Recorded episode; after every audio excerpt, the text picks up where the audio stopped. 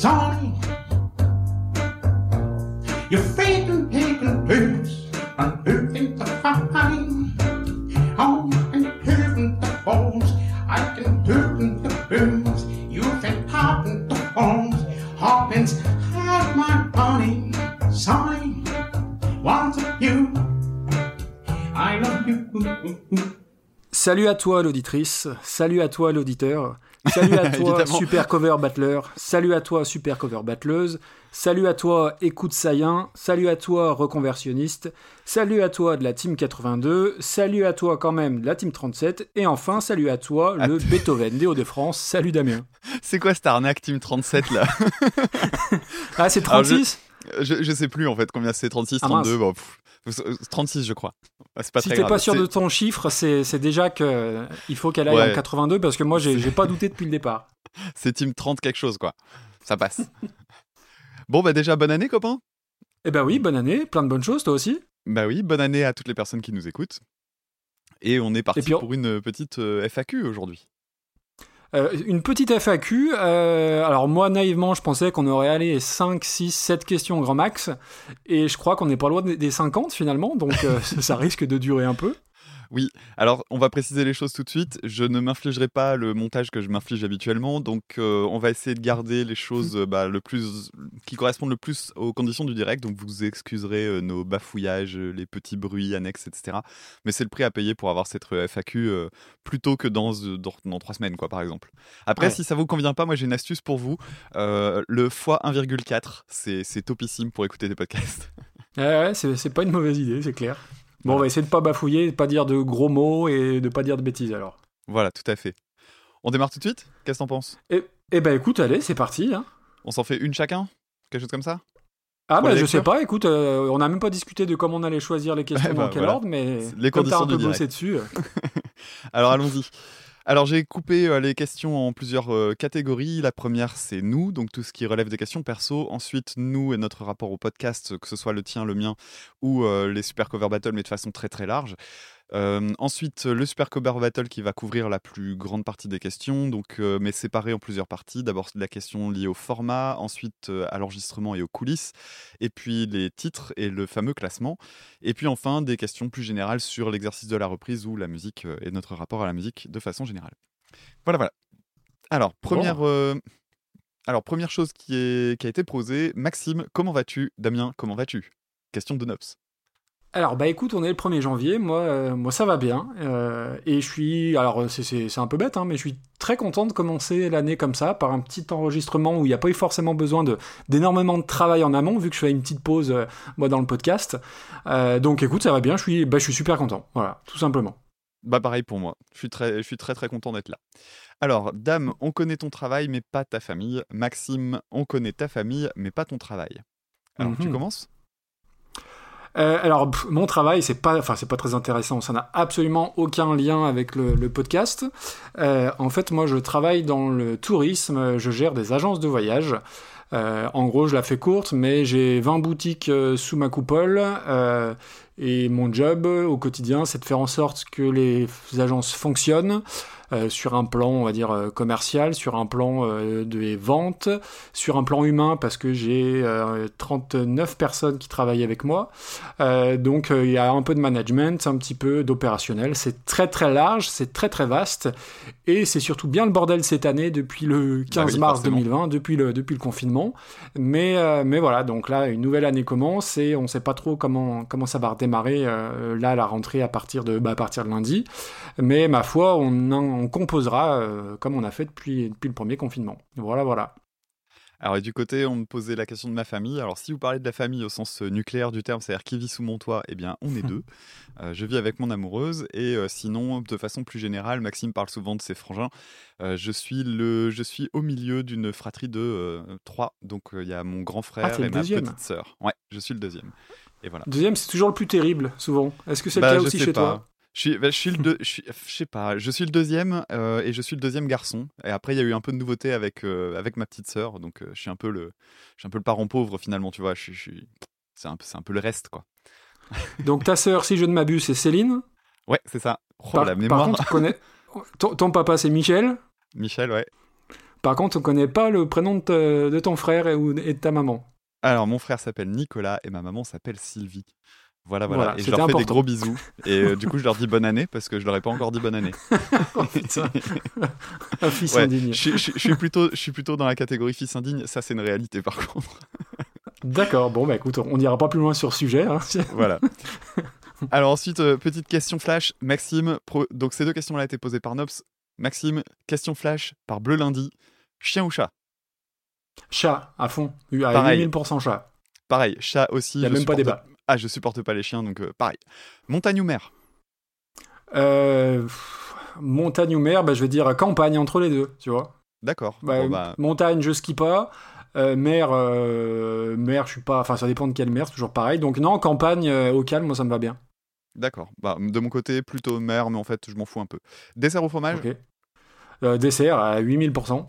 Ok, bah pareil. Bah dis donc, et on, pour- on pourrait faire un petit, un petit gueuleton euh, ensemble. Euh, bah écoute, ouais, on essaiera, un jour on y arrivera. hein. Moi, je suis même euh, dessert ou plat principal, dessert. Ah ouais, carrément. Ah non, moi, moi je, suis, je suis tout sauf fromage, j'ai- j'aime pas trop le fromage en fait. Mais Ah. voilà, bref. D'accord, très bien.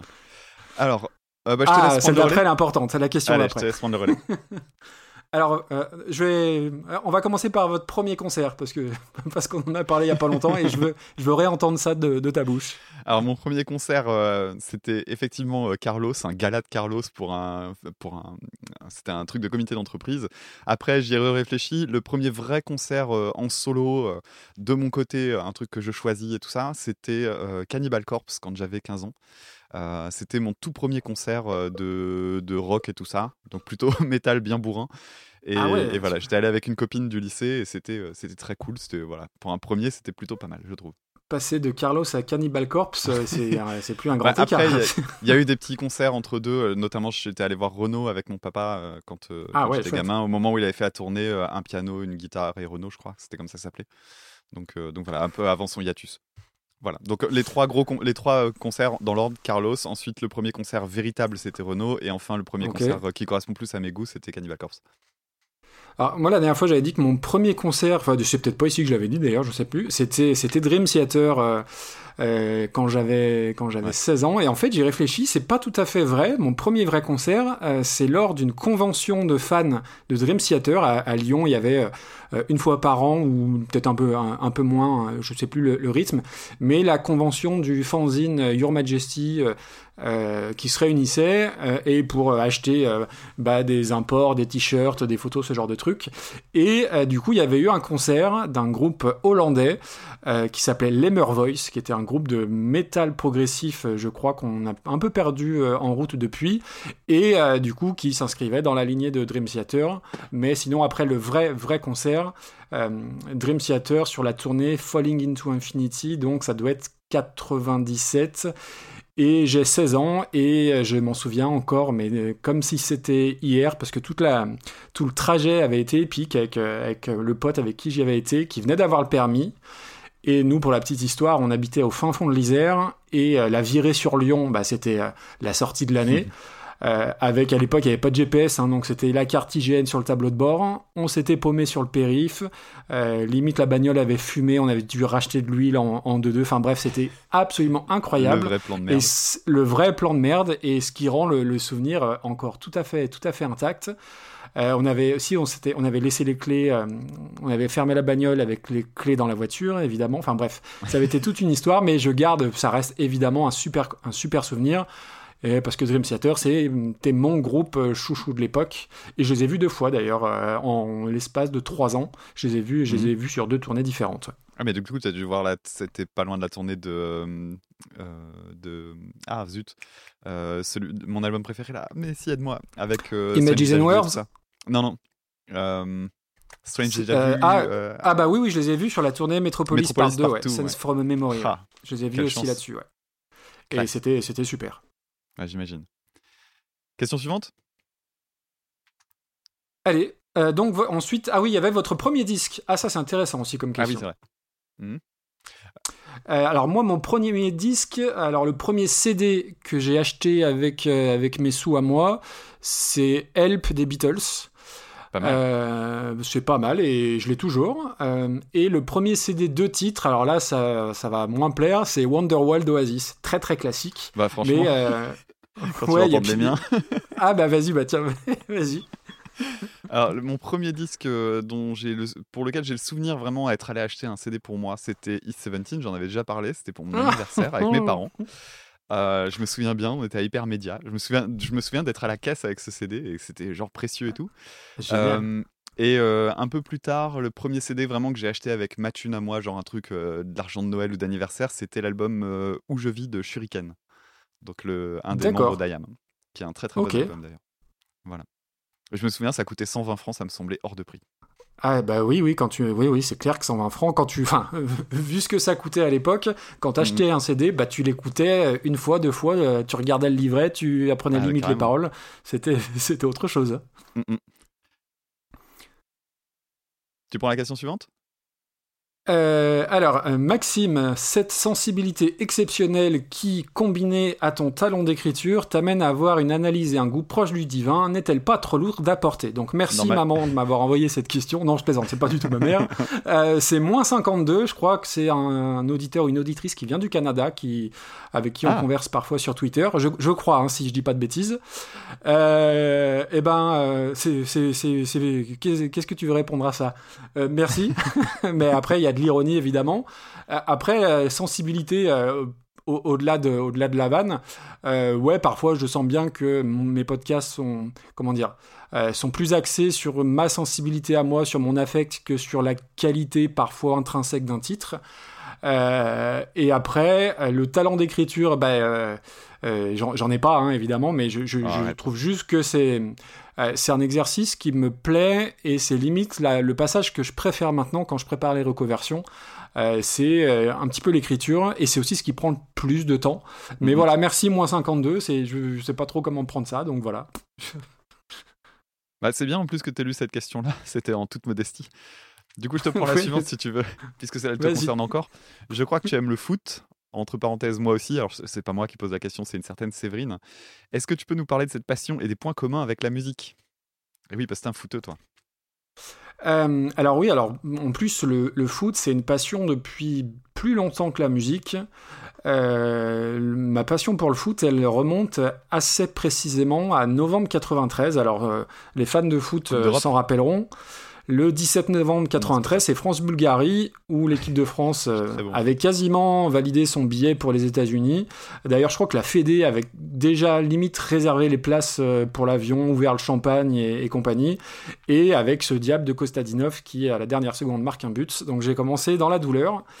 Et euh, c'est une passion euh, qui est très forte. Alors peut-être moins aujourd'hui, le, le- le ratio avec la musique c'est quand même un petit peu inversé.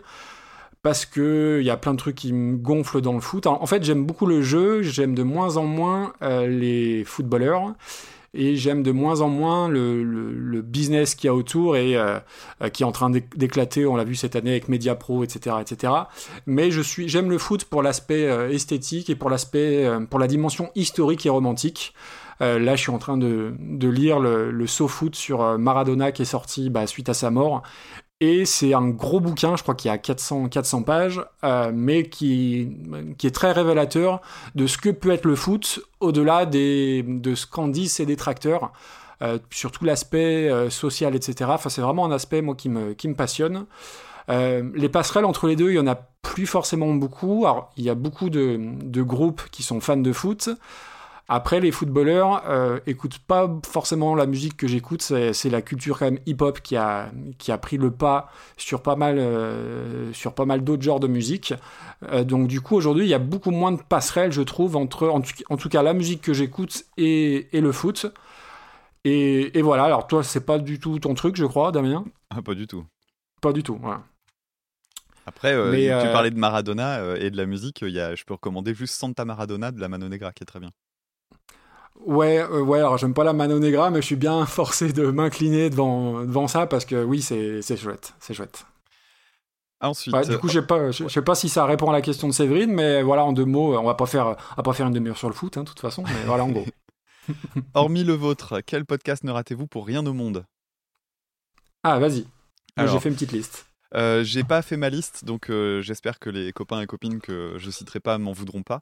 Ce qui me vient en tête en premier, euh, Le Roi Steven, donc sur podcast sur Stephen King. Ensuite, Retour vers le Turfu, animé par Luc. Coucou Luc. Ensuite, La République inaltérable que j'aime bien, même si je suis pas toujours d'accord avec euh, 100% de ce qui est dit, c'est quand même intéressant et j'ai- j'aime bien les podcasts de politique. D'ailleurs, j'en ai découvert un autre il y a pas longtemps dont j'ai oublié le nom, pardon. Euh, euh, Giga Music, évidemment, Giga Music.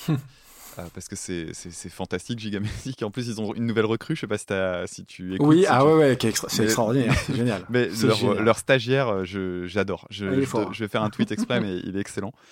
Euh, voilà pour les incontournables, je crois. Et puis ça me reviendra peut-être quand tu parleras, si c'est le cas, je te je, je le redirai après. Bah, en fait, moi, j'ai pris la question vraiment euh, à la lettre, c'est-à-dire les podcasts que vous ne ratez pour rien au monde, c'est-à-dire euh, dont on écoute tous les épisodes littéralement. Alors, moi, j'écoute, euh, enfin, j'écoute moins de podcasts depuis le confinement parce que je fais, je fais moins de route, mais il y a quelques podcasts où, quel que soit l'épisode, quel que soit le sujet, je les écoute. Euh, bah, il y a Je donne ma langue de Walter Proof. D'ailleurs, il y a eu un épisode qui est sorti aujourd'hui. C'est des petites virgules de 3-4 minutes qui sont absolument fantastiques. Euh, bah, il y a quatre garçons dans le podcast. Hein. Euh, S'il y avait des actions, je pense que je serais, je milliardaire, mais c'est toujours très très brillant. Euh, la Pifothèque, qui est le tout premier Ah, oui. podcast musical que j'ai que j'ai écouté juste avant Écoute ça, mes disques à moi et compagnie. Euh, et après, pour revenir au- sur le foot, il y a Soyez sympa à rejouer que j'écoute tous les dimanches aussi. Et le, le concept c'est assez simple, c'est ils reviennent sur un match de légende et ils discutent pendant une heure et demie autour de ça. Euh, et après, si en ce moment il y a un podcast que j'écoute euh, bah, forcément tous les épisodes qui s'appelle Ami, A-M-I-E-S. En fait, c'est deux, deux nanas, je crois que c'est produit par Slate, une qui est fan de la série Friends et l'autre qui ne la connaît pas. Et en gros, elles la regardent ensemble et elles en discutent. Et étant un gros geekos de Friends, euh, je le connais littéralement toutes les saisons par cœur. Du coup, je me suis, je me suis fait ça là depuis 2-3 semaines. Et après, sinon, bah, les podcasts, euh, ceux dont j'ai déjà parlé, les Tartine Ta Culture, euh, mes disques à moi, Giga Musique aussi. voilà, voilà, il y en a, y, en a quand même pas mal. Et je, je m'aperçois que j'en ai oublié plein. Et j'ai oublié Binous, j'ai oublié Radio Cassette, j'en ai oublié plein. On est donc déso- désolé, mais on peut pas, on peut pas tous les citer. Alors petite interruption, je pensais pas faire de montage, mais finalement je vais devoir en faire. Ma piste s'est coupée pendant l'enregistrement hier avec Maxime, donc euh, je réagissais à sa phrase au sujet de Giga Music et j'en- j'enchaînais sur le fait que le, podcast de Giga Music faisait aussi partie de mes incontournables évidemment, et j'étais très très impressionné par la nouvelle recrue PA, le stagiaire qui est, fantastique, qui était ma découverte du podcast euh, 2020. Et la question suivante, c'était pour Maxime, Anneke ou Madame?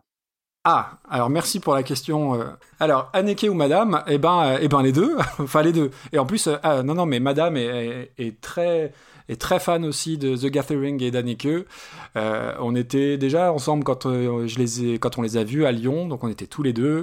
On a tous les deux acheté à l'époque, il y avait un coffret spécial édition limitée qui était sorti. Alors même si on était déjà ensemble, on s'est dit on va quand même se l'acheter chacun l'un au cas où ça tourne au vinaigre. Et du coup, on, a, bah, on, a, on se retrouve avec deux, avec deux coffrets de The Gathering, mais euh, Madame est beaucoup plus jolie qu'Anneke, même si, mais elle chante, mais elle chante moins bien. C'est vrai aussi. Il faut être honnête. Bon, vous pardonnerez mon manque de réaction euh, pendant que Maxime parlait, mais mon enregistrement s'est interrompu à cause d'un problème d'espace sur ma carte. Mais voilà, on reprend.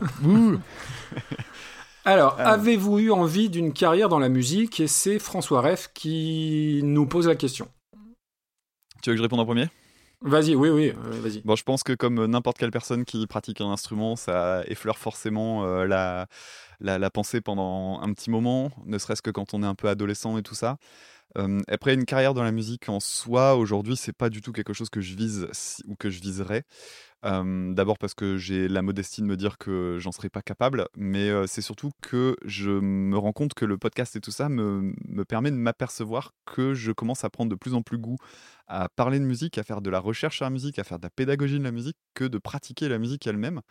Euh, j'ai toujours Ah ouais. été très euh, pudique et donc du coup quand je, quand je compose, je garde les choses pour moi. Alors ça va changer un peu cette année, j'ai pris quelques petites résolutions là-dessus. Alors c'est pas lié à, à, à les résolutions de début de l'année, c'est juste que euh, ces derniers mois j'ai parlé pas mal notamment avec Max Besnard, coucou Max, qui m'a un peu convaincu de, d'essayer de me lancer parce qu'au bout d'un moment, il faut quand même, bah, quand on compose des trucs, le but c'est quand même que ce soit écouté. j'ai fini par me dire que oui, bon, composer pour soi c'est un peu stérile, donc autant, même si je touche que trois personnes, bah, au moins ces trois personnes ça peut être cool pour elles.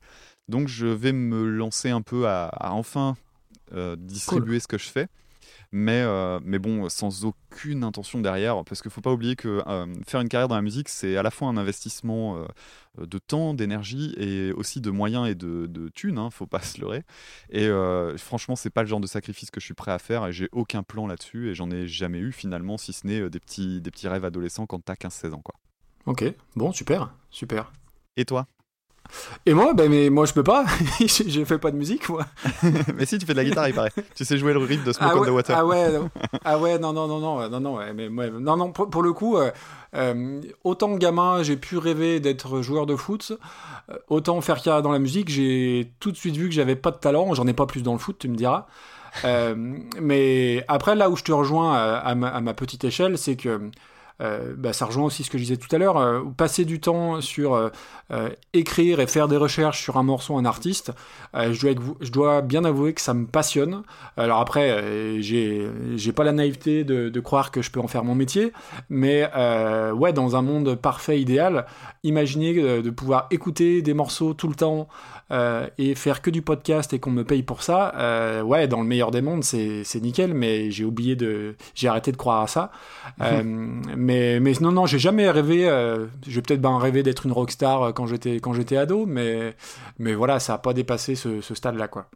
Ouais, et puis tu sais, tu parles de la, de la question de vivre de son podcast et tout ça. Moi, c'est quelque chose qui me, qui me revient souvent comme interrogation. C'est complètement. Alors, pour les personnes qui connaissent un peu l'univers du podcast, c'est absolument inimaginable.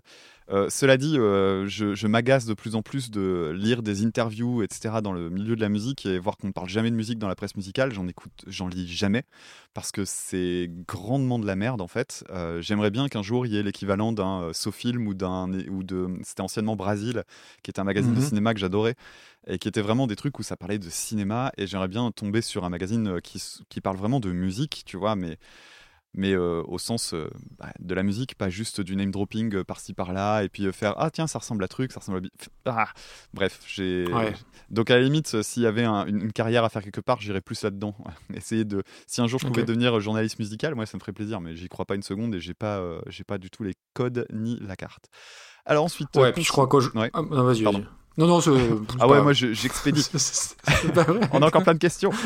Alors ensuite, euh, on arrive à la deuxième partie, donc sur nous et notre rapport au podcast. Euh, pourquoi faire moins d'une heure alors qu'on adore vous écouter? Question de Gauthier. Alors j'imagine qu'il parle de nos formats individuels, je pense, parce que alors euh, non même pas. En fait, c'est en fait, c'est suite à un tweet que j'ai fait hier où je disais euh, que quand je voyais le nombre de questions qu'on recevait pour la fac, euh, on aurait du mal à faire un épisode de moins d'une heure. Et du coup, Gauthier avait répondu avec euh, cette question pourquoi faire moins d'une heure alors qu'on adore vous écouter? En fait, c'est un, problème qui est très propre à moi, où dès le départ, souviens-toi, où j'avais peur que si on faisait des épisodes de plus d'une heure, bah, les gens allaient pas nous écouter, parce que mmh. moi, il y a très peu de podcasts que de plus d'une heure, une heure et demie que j'écoute, et en fait, bah, le, euh, les différents épisodes et les différents retours qu'on a eus euh, m'ont prouvé que j'avais absolument tort et que la durée du format n'était pas du tout un problème. Voilà.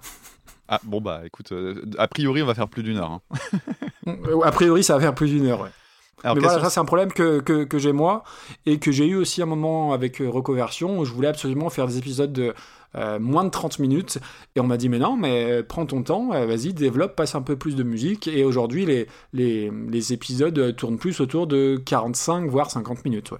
Et sans que ça pose de soucis à personne, manifestement. Bah oui, c'est l'avantage du format podcast aussi. Tu m'en poses, tu reprends quand tu veux aussi. Enfin, C'est ça. Puis bon, après, il n'y a pas de scrupule à arrêter un podcast en cours de route. Hein. C'est un peu. Quand on en produit, c'est un peu con, mais en, tant qu'auditeur, moi, il y a plein de podcasts où je vais pas mmh. tout à fait jusqu'au bout, c'est pas très grave. Alors ensuite, euh, comment vous êtes-vous connu? Question de Jeff Vader 12. Alors là, ah ah. bah écoute, je te laisse répondre parce que j'ai peur de dire des bêtises parce que j'ai peur de me tromper. Alors j'ai remonté le, j'ai remonté le fil Twitter de nos de nos messages privés. Euh, alors, le la première prise de contact, euh, je vais essayer de retrouver la date, parce que j'ai fait des captures d'écran. Et ce qui est galère quand tu scrolles dans, en haut bah sur, euh, sur Twitter, bah, au bout d'un moment, ça redescend. Et vu qu'on s'est parlé pour la première fois le. hop. Le 13 juin 2019. C'est la date de notre premier échange. Mhm. Euh, alors je vais pas lire euh, ce qu'on s'était dit parce que ça reste, ça reste du privé, même s'il y a rien de, de, comment dire, de très intime. Mais euh, c'est moi, il me semble que c'est moi qui suis venu vers toi euh, en me disant ah tiens, euh, ah non, j'ai soumis une chanson pour les Zig de Pod. C'est ça. D'accord. J'ai soumis une chanson sur les Zig de Pod euh, qui était Siamese Twins des Cure. Et euh, voilà, ça c'était le tout tout premier contact. Et je crois que je t'avais demandé un ou deux conseils sur, euh, sur mon podcast. Et, euh, et voilà, je crois que c'est ça. hein. Ouais, ouais, c'est ça. Et puis, bon, bah, du coup, de chemin faisant, j'ai écouté ce que tu faisais, etc. Et puis, ensuite, on a sympathisé. On est devenus des copains de Twitter, en fait. C'est surtout ça le truc. Ouais, c'est passé par Twitter. ouais. Ouais, ouais. Comme on a beaucoup maintenant de, de- c'est ça, de copains de Twitter, des gens qu'on n'a jamais rencontrés finalement, mais avec lesquels on sympathise. Et puis petit à petit, voilà. Ensuite, euh, la, suite pour les. Peut-être que la question, ça pourrait être aussi euh, comment est-ce qu'on en est venu à faire un super cover battle? Je vais, je vais, je vais prendre la main si tu veux bien. Vas-y, Au départ, on, on s'était, euh, on était entré en contact en se disant tiens, ce serait cool de faire un épisode sur les reprises, alors euh, qu'il soit vraiment un crossover, parce que dans le podcast, euh, bah, beaucoup de, de- de podcasts travaillent ensemble pour faire des crossovers, ça permet d'élargir les audiences et puis de s'adresser à des publics qu'on connaît pas et sur lesquels on n'a pas forcément de prise. Donc c'est quelque chose de très courant. Et bah, comme moi j'aime beaucoup ta, ta façon d'écrire, etc., je m'étais dit tiens, ça serait cool qu'on fasse un truc. Et on en avait parlé. Alors je sais plus si c'est venu de toi ou de moi, mais bon, peut-être, je- enfin je sais pas trop, mais c'est pas très grave. Et puis euh, finalement, c'est le, confinement hein, qui, a, qui a permis de faire le, Oui, de, de- de passer le cap. Au départ, on s'est dit ouais, il faudrait qu'on trouve enfin un angle sur ce truc-là. Et puis, on- je sais plus si ça venait de toi ou moi, mais euh, l'idée du super cover battle, elle est venue assez naturellement. bah, l'idée vient de toi. hein, euh, tu vois, le 17 avril 2020 à minuit 1, c'est toi qui, qui soumets l'idée euh, de faire un concept façon super cover battle. Oui. Donc voilà, la jeunesse du truc, ça date du 17 avril. Voilà. Et après, quelques, quelques mails euh, restaient sans réponse pour euh, contacter Daniel Andreev pour être sûr de pas faire les choses dans son dos, euh, de, de au moins être un peu correct. Puis bon, qui ne dit mot consent, donc tout va bien. Euh, Maxime, est-ce que c'est difficile de bosser avec Damien? Réponse sur une échelle de ce n'est rien, c'est une migraine qui va passer à je préfère vomir des flots de sang par les oreilles. Question de bleu. Alors, euh, question de Bleu Lundi, Blue Monday. Eh ben, c'était facile jusqu'à l'épisode 13 et cette reprise qu'il essaye d'imposer à une, euh, une obscure 36e place qui est même pas en rêve. Euh, Jusque-là, tout allait bien et puis là, c'est le drame, quoi. Mais après, non, plus sérieusement, parce que à un moment donné, il faut être sérieux aussi un petit peu. Euh, en fait, je pense, alors tu me rejoindras ou pas d'ailleurs, mais alors ça se ressent peut-être pas d'ailleurs dans les, dans les épisodes, mais moi j'ai réécouté le tout, enfin un bout du tout premier, et ouais, j'étais encore vachement dans le côté recherche de légitimité. D'ailleurs, je, je- je la cherche toujours un petit peu parfois, mais où dans le sens où toi, euh, euh, podcasteur euh, établi, euh, musicien, et moi, euh, juste parce que euh, je suis passionné de musique, il y a ce- cette espèce de syndrome de l'imposteur, et je dois bien avouer que dès le départ, on en a un petit peu discuté rapidement, tu m'as assez mis à l'aise par rapport à ça. Et pour répondre à la, question euh, de, de Blue Monday pour de vrai, non, euh, je te le redis, c'est un plaisir et c'est une récré. Alors là, aujourd'hui, c'est encore plus une récré parce qu'on n'a pas eu à préparer grand chose, mais euh, ça fait partie des, des moments sympas de 2020. Euh, malgré tout, c'est à cause du confinement qu'on en est arrivé là, donc c'est Mhm. quelque part c'est- c'est c'est un sentiment qui est un peu ambivalent. Mais moi, le podcast a pris beaucoup de place euh, dans ma vie. Euh, Madame peut, peut en témoigner. Mais les super cover battle, c'est vraiment un truc particulier et euh, c'est un panard énorme à préparer, à enregistrer et surtout après à lire tous vos retours. C'est et, et du coup c'est quand même euh, essentiellement grâce à Damien aussi, euh, en plus qui se tape tout le montage. Mais non non, euh, voilà c'est c'est un plaisir vraiment de, de bosser avec Damien malgré ses goûts douteux. Voilà. Alors, donc du coup, j'ai le pendant de cette question. Donc, bleu lundi, oui. euh, évidemment, on a la question de Nops ensuite, puisque bon, bah, c'est. Ça, chut, On le dit euh, en catimini, mais c'est un couple de la vraie vie. Donc, euh, question euh, est-ce que c'est difficile de bosser avec Maxime? Réponse non. Euh, réponse sur une échelle allant de aïe à je préférais me faire arracher des ongles à la pince. Euh, aucune des deux, euh, au- aucune des deux possibilités. C'est c'est enfantin, c'est très chouette. voilà, c'est- c'est c'est très très bien. Moi, je suis ravi de, de travailler avec Maxime. Et puis pour les coulisses, on, on s'était mis, en- on- comme on se connaît pas dans la vraie vie, on s'était mis assez vite d'accord sur, bah, sur nos, sur le fait de simplement pas dépendre de l'un de l'autre, ce qui fait que en fait, on, je me sens très très libre à l'idée de faire ce podcast. On s'est dit dès le début, le jour où tu veux arrêter, t'arrêtes et on arrête entièrement. Et pareil de l'autre côté, ce qui fait qu'en fait, on n'a pas de, c'est très libre. Ça fait vrai, c'est ça, c'est la récré. Ça fait plaisir. C'est ça. C'est pas du tout difficile. Alors Damien, je ne sais pas si ça a déjà été posé, mais est-ce que tu prévois de reprendre plus régulièrement ton format de base d'épisode d'analyse d'album, qui reste pour moi de très loin le meilleur, euh, puisqu'on a eu que deux à se mettre sous la dent cette année, et c'est une question envoyée par Thibaut. Alors c'est une excellente question, merci Thibault de Oui. la poser. Euh, alors j'ai fini cet après-midi de travailler sur euh, le prochain épisode d'analyse qui, est sur, qui portera sur le premier album d'Émilie Simon paru en 2003. Donc si, si vous ne le connaissez pas, c'est l'occasion de l'écouter. Il est super riche. Et en fait, euh, ces dernières années, et notamment, je crois qu'il y a eu un gros virage au moment de, de- bah, du, super, du, pardon, du Paris Podcast Festival dans un premier temps, et puis après du, de Mhm. l'épisode sur Daft Punk que j'avais réalisé avec euh, Radio Cassette. Euh, en fait, j'ai- pour pallier le syndrome de l'imposteur, je me blinde à fond. Et comme j'ai récupéré un petit peu plus de- de- d'audience suite au, au prix au PPF, en fait, j'ai tendance à sur-rechercher et à être euh, et à juste vérifier 25 fois les trucs avant d'y aller, à écrire plus aussi. Des épisodes qui avant faisaient euh, 8, 9, 10 pages, euh, maintenant bah, on arrive à 14, 15, voire 27 pages dans le cas du dernier euh, du, de l'épisode sur Oh, Superflu. vache. Et, euh, et en fait, faut juste se rendre compte que la charge de travail, elle est colossale. Là, par exemple, pour le, celui d'épisode pardon, sur l'épisode d'Émilie Simon là que je viens de finir d'écrire, j'avais, il me restait, en gros, j'avais écrit un gros tiers, voire pas loin de la moitié. Et hier, je m'y suis mis, j'ai travaillé pendant 8 heures dessus sans m'arrêter, et j'ai remis 4 heures ce matin. Et euh, en fait, en gros, l'écriture pure d'un épisode, c'est, on dépasse les 30 heures, voire 35 heures aujourd'hui. Oh, ça, ça me prend un temps de, de dingo et puis des ça va de pair avec euh, du coup des moments où je suis démotivé, etc. Puis il y a une question de vision sur le, long terme. Je m'étais engagé à faire un épisode sur Stupéflip l'année dernière. Enfin, la réponse, en fait, la deuxième partie. Et euh, je sais que je pourrais pas la publier, la préparer avant le, le début de l'année 2021, enfin, on va dire premier semestre. J'aimerais bien le sortir avant l'été parce que je sais que euh, ben, on m'attend un peu au tournant. Donc, du coup, j'ai envie de faire un truc de qualité et ça demande énormément de temps. Mais euh, ce qui me fait bien, ce qui me fait du bien, c'est de lire ce message-là. En fait, quand je l'ai vu hier, c'est clairement ce message-là qui m'a dit allez, retourne derrière ton ordi, et Ouais. puis, écris, écris, écris. Alors oui, alors il y a, en fait, il y a, je parle d'écriture, mais il y a- il y, a plein d'autres trucs à côté, notamment pour le. En fait, ces derniers mois, ces dernières années, depuis le moment où j'ai travaillé sur Daft Punk, justement, j'ai commencé à utiliser des logiciels que je connaissais pas. Et en fait, il y a aussi tout ce travail-là à côté de maîtriser des logiciels, de travailler le son, et euh, qui sont des choses que je ne faisais pas avant. C'est-à-dire que moi, je suis juste guitariste, hein, je suis pas producteur. Et donc, euh, s'amuser à faire du sample, par exemple, ou euh, s'amuser à. Là, par exemple, pour Émilie Simon, j'ai recomposé entièrement tout un passage d'un morceau. Fallait que je retranscrive tout. Alors, réécrire la musique, c'est pas un problème pour moi. Par contre, après, la refaire dans le logiciel avec des VST, etc., c'est pas trop mon truc. Donc, ça demande énormément de temps. Et en fait, je m'impose de faire des trucs de plus en plus qualitatifs. Et, euh, et voilà. Et donc, c'est, c'est- ça coûte énormément de temps. Mais euh, clairement, moi aussi, ça me manque à fond. Et du coup, j'ai, je me suis dit que j'allais me remettre à fond. Euh, je m'étais engagé sur les Ouais. de pod aussi parce que bah, parce qu'il y a des personnes qui participent aussi au Tipeee. Donc du coup, je, je m'engage aussi à leur proposer au moins une chronique sur leur morceau quand ils me le proposent. Et donc je me sens un peu obligé de le faire. Et euh, bah, les- le problème des de pod, par exemple, c'est qu'ils vont me demander de travailler sur des trucs que- dont je ne connais Que absolument t'as pas rien. choisi, oui. Voilà, et, et du coup, des fois, ça me bloque et j'ai des syndromes de la page blanche. Et quand c'est comme ça, je suis incapable de travailler sur autre chose.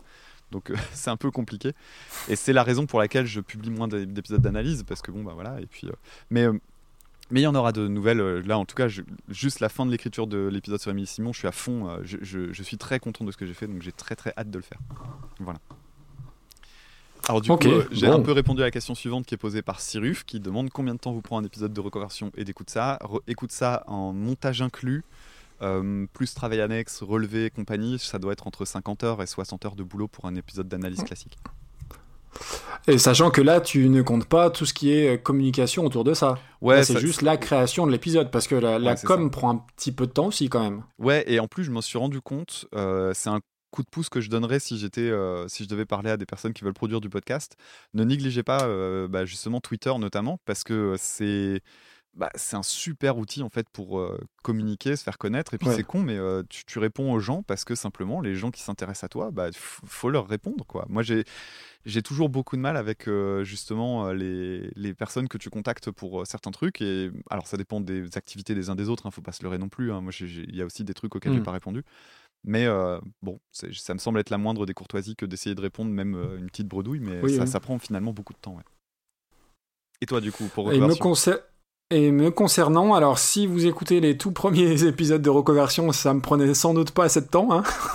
on est bien d'accord. Ouais, Euh, Quoique, Tom. euh, ce qui est bizarre, c'est que, alors à, à cette époque-là, euh, l'écriture me demandait zéro temps parce que je faisais ça un petit peu à l'improvisation.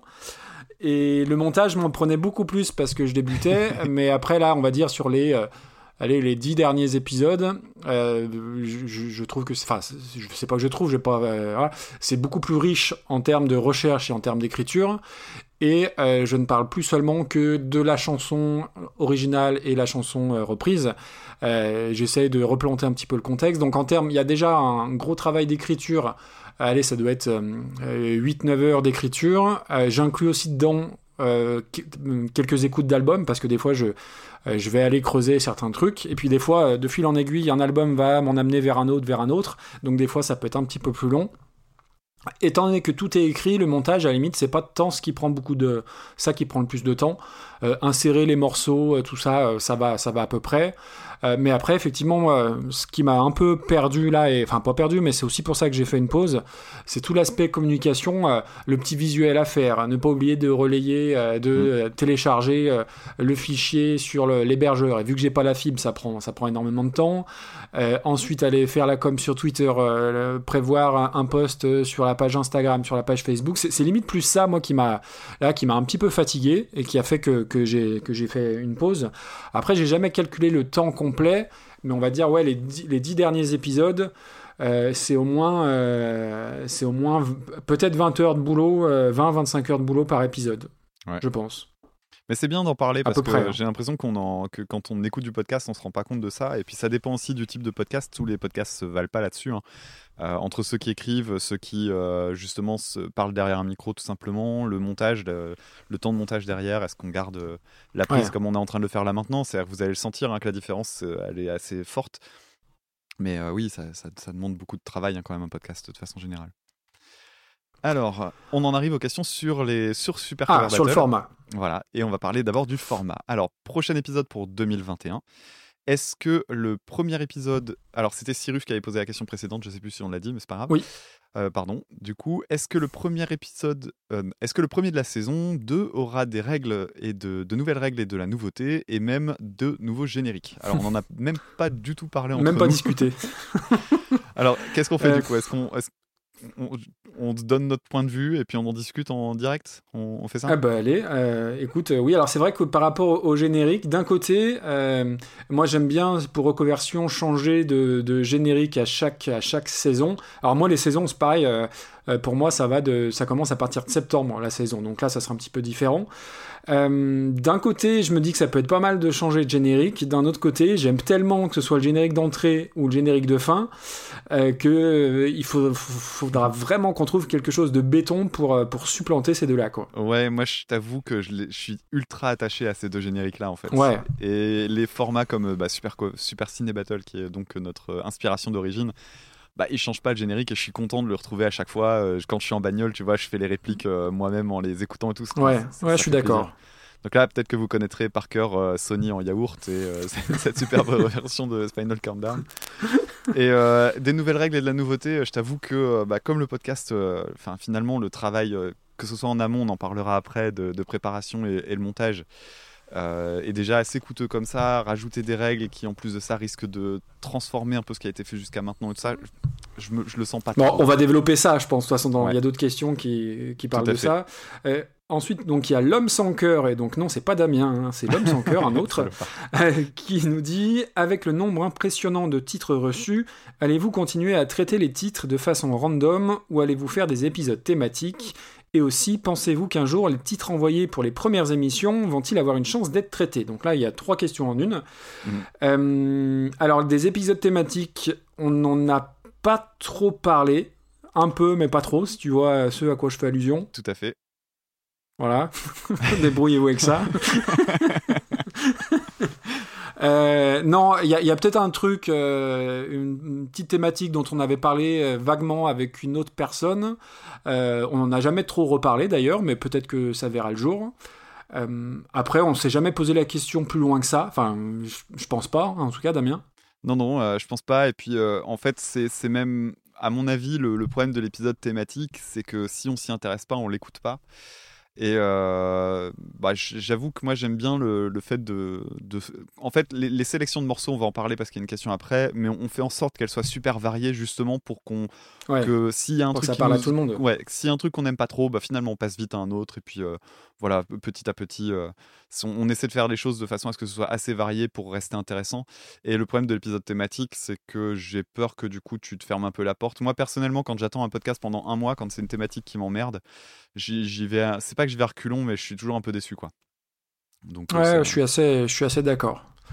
Euh, et du coup, euh, pensez-vous qu'un jour les titres envoyés pour les premières émissions vont-ils avoir une chance d'être traités? Eh ben euh, oui. En fait, pour expliquer, on à chaque fois, alors comment expliquer ça de façon claire? Euh, Dans chaque épisode, c'est 10 nouveaux auditeurs ou auditrices qui nous ont envoyé des reprises. Et donc, on n'a encore pas fait le tour des, des premières fois. Et d'ailleurs, euh, si je me mets sur le document, est-ce que c'est bientôt qu'on fait le deuxième tour? Je sais euh, plus. on doit plus en être très loin, on doit être à 3 ou On 4 doit plus en être très loin. hein. Mm, mm. Euh, attends, j'essaye de regarder. Tac. Alors pendant que tu, tu fais ça, euh, juste euh, l'idée c'est que oui, on va forcément, re- on va forcément euh, traiter des, des morceaux qui ont été envoyés au, tout début. Alors soit parce qu'on bouclera, c'est-à-dire qu'on reviendra au début. Donc tu me dis hein, quand tu as retrouvé le nombre d'épisodes à peu près. Ouais, ça- ouais, ça je mets à jour le truc, ouais.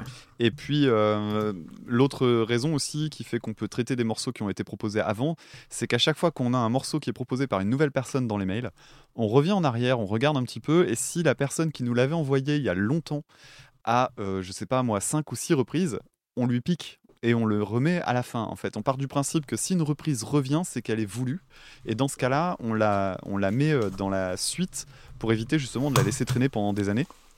Et le principe est justement de faire en sorte que si quelque chose revient régulièrement, on le traite. Parce que, euh, c'est- parce que voilà, c'est plus intéressant de le faire comme ça, je pense. C'est pour ça aussi qu'on dit Bon. qu'il ne faut pas hésiter à nous envoyer des, des listes. Parce que même si vous dites, ouais, mais ce morceau-là, il est évident, oui, il y a des grosses évidences. Il y a forcément des morceaux qui sont ultra cultes. Il y en a aussi d'autres qui sont euh, très connus, etc., et dont on aimerait bien pouvoir parler. Et en fait, bah, s'ils reviennent, on les remet, mais on les remet à la fin, ce qui nous permet de retomber dessus normalement dans pas trop longtemps. Bon, après, ça sera pas tout de suite, tout de suite, parce qu'il reste Ah ouais. encore 34 nouveaux ou nouvelles auditeurs à, à- ou nouvelles auditrices à passer. Donc quatre, euh, trois épisodes entiers, euh, enfin quatre épisodes en fait, en gros. Ouais, mais vu qu'il y a les questions auditeurs, ça fait pas 10 euh, tout à fait, c'est un peu compliqué pour, pour faire le calcul. Oui, voilà. Mais vous avez l'idée. Mais de toute façon, on a tout gardé. hein. On, a, on, a, on a vraiment tout. Oui, oui. avec. Alors, euh, les épisodes thématiques, euh, question de Chini qui est reposée, donc on y a déjà répondu. Y aura-t-il des invités dans le futur pour des épisodes hors série? Alors, des invités. Hmm, on n'en a jamais vraiment parlé non plus. Euh, Euh, ouais. mais euh, des invités, en fait, disons que déjà à deux, ça me semble un peu compliqué. Et puis, alors je- tu me diras si tu, si tu partages mon avis, mais l'avantage de ce format, c'est qu'en fait, il ne concerne que nous deux. Donc déjà, pour se mettre d'accord, c'est plutôt simple. Ça évite le côté deux contre un. Et euh, même avec Pas les faux. travers que ça peut être sur la dernière fois. Et, euh, et puis oui, euh, c'est aussi parce que ben, le format jusqu'à maintenant, il répond toujours aux mêmes règles, ce qui permet d'avoir un classement qui est fait toujours dans les mêmes conditions à peu près. Et ça m'embête un peu l'idée d'avoir des invités, sauf si c'est pour faire un épisode avec un classement vraiment à part. C'est déjà le cas hein, dans les Super euh, Ciné Battle, donc le, podcast dont on s'inspire. Ils ont fait des classements, ils avaient fait Super Président de la, de la 5ème République Battle, c'est complètement con, mais ça m'avait fait rire. Ils, avaient fait, ils ont fait des classements des, je sais plus quelle était la saga. Ouais, sur des franchises, Voilà, ouais, ce genre de trucs là. ouais. pourquoi pas, mais on n'y a jamais vraiment réfléchi. Et vu qu'on publie qu'un épisode par mois, je me dis que c'est surtout euh, prendre un mois en fait euh, pour rien. Je trouve ça un peu dommage. Je sais pas. Peut-être que si un jour euh, on a plein plein de temps devant nous, pourquoi pas, mais euh, je l'ai- jamais envisagé en tout cas. Bah après, ouais, on retombe sur la question de, de tout à l'heure, en fait, de faire des, des épisodes thématiques. euh, je dis n'importe quoi, si on prend un thème au, au hasard et que, euh, euh, et que ça n'intéresse pas tout le monde, je trouve que c'est un peu euh, et, et c'est ça que j'aime bien moi dans le, dans le podcast chez nous entre guillemets, c'est que on passe du français, on passe du métal, on passe euh, de la soul, on passe plein plein de trucs. Donc des épisodes thématiques, forcément, ce serait un petit peu euh, excluant pour ceux qui n'aimeraient pas cette thématique là. Donc ouais des hors série je, je, je, sais pas en fait je me suis jamais trop posé la question en réalité Mm. Mais après ouais le podcast étant mensuel je trouve que je trouve que ça devient compliqué du coup Ouais. Alors, on en arrive à une question de nouveau de Nops et de Bleu Lundi. Donc, euh, avez-vous pensé, avez-vous songé à remplacer votre classement par un équivalent de tier list, par exemple? Donc, euh, le principe des tier list, euh, pour celles et ceux qui ne connaîtraient pas, c'est de classer par catégorie. Donc, en gros, il nous propose la première, le premier groupe, ce serait les reprises top de chez top, 2 les très bonnes reprises, 3 les reprises sympas pas exceptionnelles, 4 le ventre mou, 5 les mauvaises reprises, et 6 les exécrables. Donc, question qui permettrait d'éviter de s'écharper bêtement sur un numéro. Euh, c'est vrai que c'est possible. En fait, c'est déjà ce qu'on fait assez naturellement. hein. Quand on fait du classement, nat- on, on est déjà dans cette idée-là de où est le ventre mou, euh, où est mon, mon maximum, mon minimum. Bon, et puis après, euh, s'écharper bêtement sur un numéro, on l'a fait là sur le dernier épisode, mais ça arrive finalement assez rarement. On, on se met assez Oui. vite d'accord. mais c'est important je trouve Moi, je trouve que ça Ouais, c'est pas tout à fait pareil en, disant tu le mets où euh, tu le mets dans le groupe 2 ou tu le mets entre euh, Catherine Lara et Korn je trouve Ouais. que c'est pas tout à fait pareil c'est vrai qu'après les phrases les phrases que ça génère sont pas sont pas tout à fait les mêmes et euh, et puis là ça aurait pas réglé le problème en plus parce que moi je l'aurais mise dans les dans les dans les très bonnes reprises ou les bonnes reprises et toi tu l'aurais mise dans les reprises mauvaises euh, et donc euh, voilà ça, ça dans les pas 6, forcément dans les, les exécrables. Donc ouais, non, euh, moi je suis pour, même si évidemment le classement c'est un peu accessoire, mais je suis pas forcément pour faire des, des groupes. Mm, mm.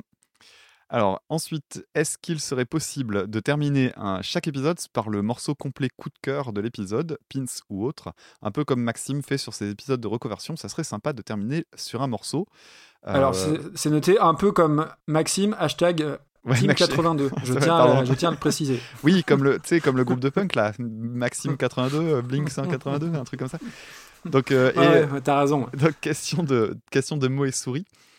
Euh, alors là, je, je Alors vais- ça veut dire, euh, Ouais. ça, ça veut dire qu'on zappe le générique de fin? Non, c'est pas possible. alors déjà, alors ouais, met après ou avant. Mais alors, je comprends l'idée et en même temps, euh, alors là, je vais parler d'un sur un point de vue plus euh, question de copyright en fait. Euh, le, le copyright dans les podcasts, c'est quelque chose d'assez casse-gueule. Euh, en gros, euh, tout le monde fraude parce que bon, bah, est- on n'est pas censé pouvoir diffuser de la musique comme on le souhaite. Oui. Et le fait est que le que ce soit écoute ça ou Super Cover Battle, c'est pour ça qu'on part sur des extraits. Le principe d'écoute ça, c'est de par exemple mettre des extraits qui soulignent un passage bien précis pour des raisons de pédagogie. Ce qui me permet très naïvement de me dire que si un jour je dois me défendre de l'utilisation de droits, c'est pour un un- une utilisation justement dans un cadre pédagogique. Dans le cas de Super Cover Battle, tant qu'on reste sur cette idée-là, je pense que ça, ça peut permettre de le défendre à peu près, ce qui veut dire que si un jour on nous strike la gueule, ben on nous strikera la gueule, mais est-ce que euh, du coup on évitera un, méchant procès? Ben, Je l'espère.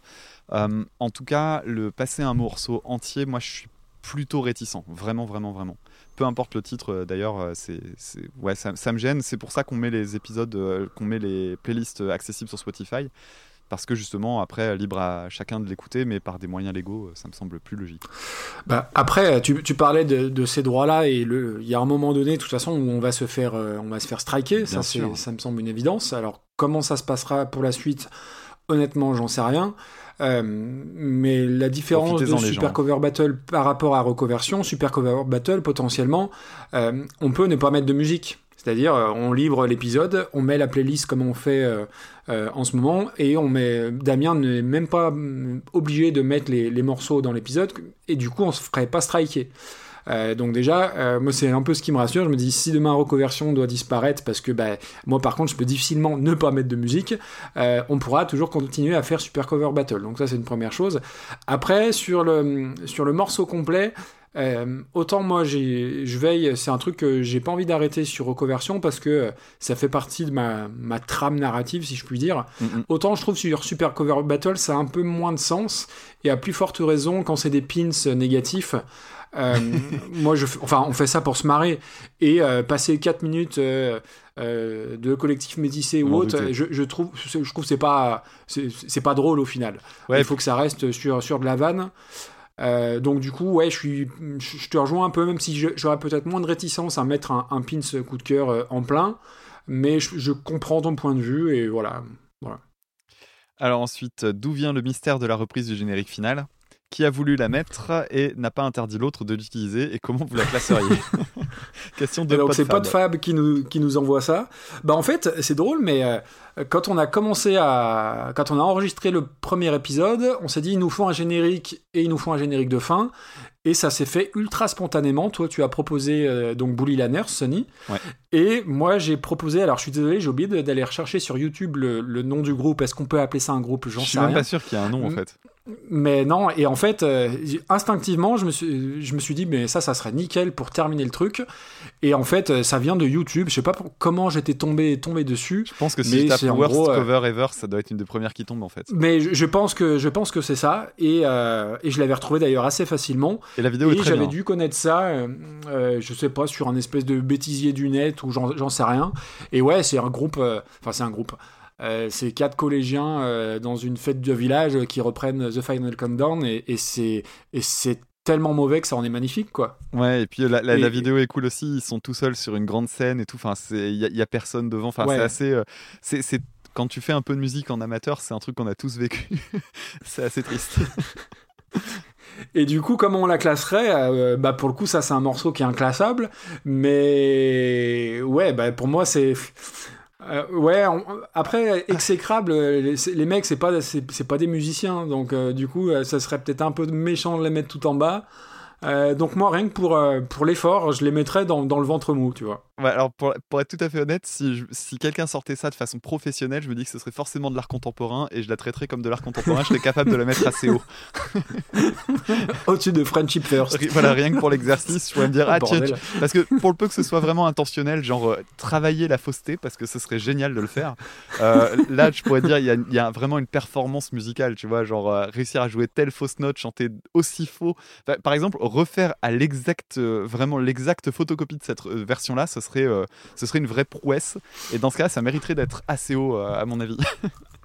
Mais ouais, pour le coup, il n'y a, rien qui va, quoi. Il y, en ah a pas un pour rattraper l'autre. C'est de la science-fiction, limite. Hein. C'est extraordinaire. C'est extraordinaire. Ouais. Ils jouent pas tous dans la, ils jouent pas tous dans. Alors j'aime bien quand Daniel et Papa disent euh, de certains mauvais acteurs qui jouent pas dans le même film que l'autre. et ben là, il y en a aucun qui joue dans la même chanson, littéralement. Et, franchement, des, des, trucs comme ça, des worst cover ever sur Internet, vous allez en trouver des, centaines. Il y en a des très drôles, il y en a d'autres pour lesquels c'est un peu plus cruel euh, et tout ça. Mais, mais bon, là, c'est vrai que là, il y a un côté magnifique quand même. Hmm.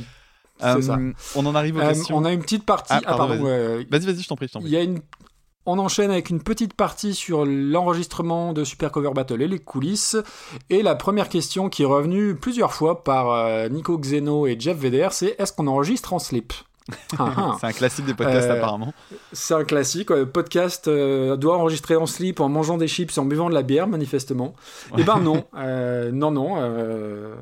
si cet été, moi, il est possible que je me sois retrouvé en calbute vu que je suis dans le bureau à l'étage et que c'est limite la pièce la plus chaude de l'été.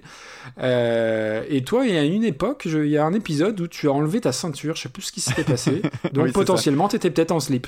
Non non, je, jamais j'enregistrerai en slip. Je, je, suis en short là. souvent c'est euh, petit short euh, tranquillou parce qu'effectivement la, température monte vite euh, quand tu es un peu tendu et que t'enregistres. Donc, comme moi, je suis pareil enregistré dans la chambre, qui est une toute petite pièce. et puis, madame est frileuse en plus, je crois. Ouais, en plus. Donc là, je crois que le chauffage tourne et j'ai pas pensé à l'arrêter. Enfin bref. donc, du coup, j'ai vite chaud. vie ma vie. Mes shorts et tout ça. et, et, Jeff Vedder nous demande, et, Jeff Vedder nous demande combien de temps de préparation par épisode donc de Super Cover Battle? Euh, alors moi, il y a la première phase, c'est, euh, bah en fait non, la prise de notes, moi, se fait en même temps que l'écoute. Euh, d'abord, j'écoute sans noter et ou l'inverse. Donc en gros, il y a, on va dire, 10 morceaux x2 puisqu'il y a l'original ou la reprise. je pense c'est facile, c'est peut-être facile 2-3 heures. d'écoute et d'écriture parce que je les écoute au minimum deux fois, alors parfois bien plus. Euh, mais je dirais que ouais, la préparation en soi, euh, c'est ouais, c'est facile 3 heures, je pense. Ouais, Je sais pas de ton côté. ça, ça doit être un peu plus. En fait, les 2-3 heures, c'est le. Ah, mince. c'est ce que. ouais. non, mais c'est- pas du tout, euh, c'est pas du tout une critique ni rien. On- en fait, on parle jamais de ces questions-là, Maxime et moi, parce qu'on, en fait, on, on s'appelle pas vraiment à côté, on, on se connaît pas vraiment dans notre vraie vie euh, à, à côté, donc on, on s'appelle de temps en temps. On s'est déjà appelé deux trois fois, mais, mais voilà, sans, sans plus. Ce qui fait que quand on enregistre, on, est tout pressé d'enregistrer et on parle assez peu de ces C'est ça. Donc euh, le temps de préparation, en gros, euh, c'est euh, moi je- souvent ma première écoute, c'est la playlist en plein deux ou trois fois sans aucune note parce que c'est en allant au boulot, en corrigeant mes, co- Ah ouais, corrigeant mes cahiers le matin. ouais. Et voilà, donc ça c'est l'écoute distraite. je vais commencer à au moins prendre connaissance. Ensuite, c'est là qu'arrive le moment où je me fous devant mon carnet et que je prends des notes. Et là, effectivement, c'est 2-3 heures pour reparcourir toute la, toute, la, toute la playlist, avec parfois des, des gros écarts parce que, bah, encore une fois, même si on parle 5 à 10 minutes euh, d'un morceau, en fait, euh, quand il y a des choses qui m'interrogent un peu, des, des questions à soulever, il faut les vérifier. Il faut croiser Oui. et donc euh, Mm. ça, ça peut prendre vite beaucoup de temps. Donc ouais, je dirais euh, ouais, c'est ça 5 5 6 7 8 heures euh, maxi mais ouais, ça prend plus de temps que ce que je pensais et en fait bah, Oui. c'est peut-être Mm. une déformation mais ça en prend de plus en plus quoi. c'est un peu con. Sa- Sachant que ça, c'est la première phase. Après, donc les enregistrements, on va dire que c'est à minima 3 heures à peu près. Ouais, c'est ça 3 3 4 heures. Maintenant, on arrive à 3h30 en moyenne hein, pour les On enregistrements. arrive à 3h30. Toi, t'as à peu près quoi 15 heures de montage? Ouais, à peu près, un peu plus. Et après, un truc, euh, alors euh, c'est pas pour euh, essayer d'équilibrer, mais quand même un peu.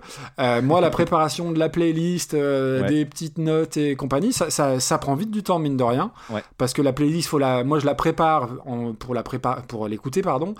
Ensuite, je la cache pour pas que bah, tous les auditeurs et les auditrices la voient. Du coup, après, faut penser à la décocher, à la remettre dans l'ordre par rapport au titre qu'on a abordé. Je me note aussi des fois de faire une relance sur Twitter. Bah tiens, on en a parlé dans Super Cover Battle. Voici le de, des Talking Heads dont parlait Damien. Donc il y a quand même euh, pas mal de choses derrière, plus après toute la communication autour. Donc mis Les bout à bout. euh, euh, les mails, la gestion. Ah oui, putain, oui, ça aussi, ça prend du temps. C'est-à-dire, enfin, c'est génial, hein, attention, hein, mais euh, on répond à tous les mails euh, sans aucune exception et on prend toujours autant de plaisir et de temps pour, pour répondre à ça. Donc, mine de rien, ça prend un petit peu de temps. Les reprises qu'on nous envoie dans notre fameux fichier Excel, eh ben, euh, vu qu'il y a quasiment 1000 lignes, ben, il a bien fallu les rentrer, ces 1000 lignes. Mhm. Donc, tout ça prend aussi pas mal de temps finalement. hein. Ouais, beaucoup plus que ce qu'on imaginait au début en tout cas. Et on a Ah bah, au, départ, ouais, on dépassé, se euh. disait, euh, on se disait, bah ouais, ça va être petite récré. euh, et il n'y a pas tant besoin de préparation. Et en fait, bah en fait, si, clairement. Alors, question suivante, c'est Marinette. Euh, vous faites comment pour choisir les morceaux dans les playlists qu'on vous envoie? Et donc, on en arrive au fameux, la fameuse question des choix dont on Ah oui. avait déjà un petit peu parlé. Donc, pour euh, savoir comment ça se passe, en gros, quand on arrive à la fin d'un enregistrement, maintenant on le fait euh, au micro, en fait, et on- je, le, je le coupe. Euh, comme ça, ça permet de donner les noms. C'était ton idée, et c'est une très bonne idée, je trouve. Oui. Euh, L'idée, c'est qu'on regarde en fait les, les- alors 9 ou 10, parce que ça dépend de la question auditeur, mais en gros les 10, prochaines, les 10 prochains auditeurs et auditrices. Et selon le nombre de reprises qui sont dedans, on va faire des choix pour que ce soit équilibré en termes de style et en termes de provenance. On essaie d'avoir à la fois des hommes, des femmes, parce qu'il il y a une sous-représentation des femmes dans la musique et on, on avait, euh, on s'était rendu compte de ça euh, par, par, bah, par un message qu'on nous avait envoyé. Et euh, donc on a dit tiens, on va essayer de, de gérer ça à peu près intelli- intelligemment en faisant euh, quelque chose d'à peu près paritaire. Euh, ensuite, on s'interroge sur est-ce qu'on a assez de français parce qu'on aime bien aussi mettre un petit peu en avant la production française. Et puis euh, après, c'est des variations stylistiques, sachant que des fois on connaît pas tout. Donc euh, de temps en temps, Ah bah juste, souvent même. Ouais. Ouais. voilà. Et du coup, c'est des fois c'est ah ce morceau-là j'ai envie d'en parler et tout ça. Et voilà, on, on se met d'accord. Parfois, on est, euh, on a deux morceaux qui nous plaisent par la même personne et dans ce cas-là on doit en discuter pour dire allez on se met ça et du coup on fait un compromis euh, voilà et en gros euh, il y a d'autres euh, cas de figure où bah, c'est des personnes qui nous ont envoyé moins de titres euh, voire même dans les dernières listes qu'on nous a envoyées il y a quelqu'un qui nous en a envoyé une et donc à ce moment-là en fait on va se contraindre de prendre à prendre sept reprises Eh ben oui, là on n'a pas le choix. Voilà. Et à contrario, on a des on a une personne, d'ailleurs on le salue, Greg, Ouais, Greg, qui ouais, nous a envoyé, euh, alors pas en une fois, hein, parce qu'il a bien joué le jeu de nous envoyer des petites listes à chaque fois. Mhm. Euh, alors j'ai pas re-regardé là, mais je crois qu'il nous a envoyé être à pas loin de 250 morceaux. ouais c'est ça c'est ça C'est énorme. C'est- c'est hallucinant. Et Euh, mais euh, et on le remercie parce que c'est en plus à chaque fois c'est que de l'inédit, je crois. Je sais Oui. pas comment il arrive à trouver ça. mais- Et, et la- et quand euh, les reprises repr- reviennent, en fait, quand on nous renvoie des trucs, bah, c'est super pratique parce que du coup, on lui choure. C'est ce que je disais tout à l'heure. Eh ben voilà. euh, Il y, a- il y a des reprises. Après, lui, vraiment, il, il- il nous envoie des trucs qui sont super pointus et tout ça. Et c'est, bah, du coup, c'est- même intéressant juste pour une simple raison, comment Ouais. dire, juste purement euh, encyclopédique. Euh, ça, ça. permet juste de se rendre compte de l'immensité de ce que ça, de ce que ça génère euh, cette idée de la reprise. C'est assez fou. Et puis après, on essaye aussi de, de varier les artistes euh, parce qu'on aurait pu, euh, à, à une période, on a parlé pas mal des Beatles. Il y a Ouais. énormément de reprises des Beatles, donc on essaye aussi de, de varier d'un épisode à l'autre, qui est pas les mêmes, euh, les mêmes groupes ou les mêmes artistes qui, qui reviennent. Et on essaye de mixer les styles et, et le, alors, pour le coup, mettre du français. Je crois qu'on se l'était dit dès le départ, Ouais. histoire que ça parle un petit peu à tout le monde. Donc on voulait pas s'enfermer dans notre rock metal, on voulait prendre un peu un peu plus large. Et du coup, et du, du coup, alors j'ai pas fait le, le- le ratio du, du nombre de titres en français qu'on a, qu'on a, mais franchement c'est pas mal, je crois. hein. Mm, mm. C'est vrai que c'est pas mal. Euh, ensuite, une autre question de PodFab. Ah, euh, quelques chiffres sur les écoutes fiables et le nombre de personnes vous ayant soumis des reprises. Euh, alors, bon, moi, j'ai pas de, j'ai pas d'ego par rapport à ça et je fais pas de mystère de, de- de mes chiffres. Si je prends le dernier épisode de Super Cover Battle, je vais me mettre sur mon, mon petit, ma petite appli. Euh, alors ça va faire euh, doucement rire Damien. Euh, donc euh, non, l'épisode 58, Super Cover Battle, à ce jour c'est 413 écoutes. Alors, Voilà. le 150. C'est, et le, le Ah oui, sont- donc c'est le, 413, donc le dernier Super Cover Alors, Battle. hein. ouais, Mhm. c'est pas le plus élevé, mais là à date il y en a 413. D'accord.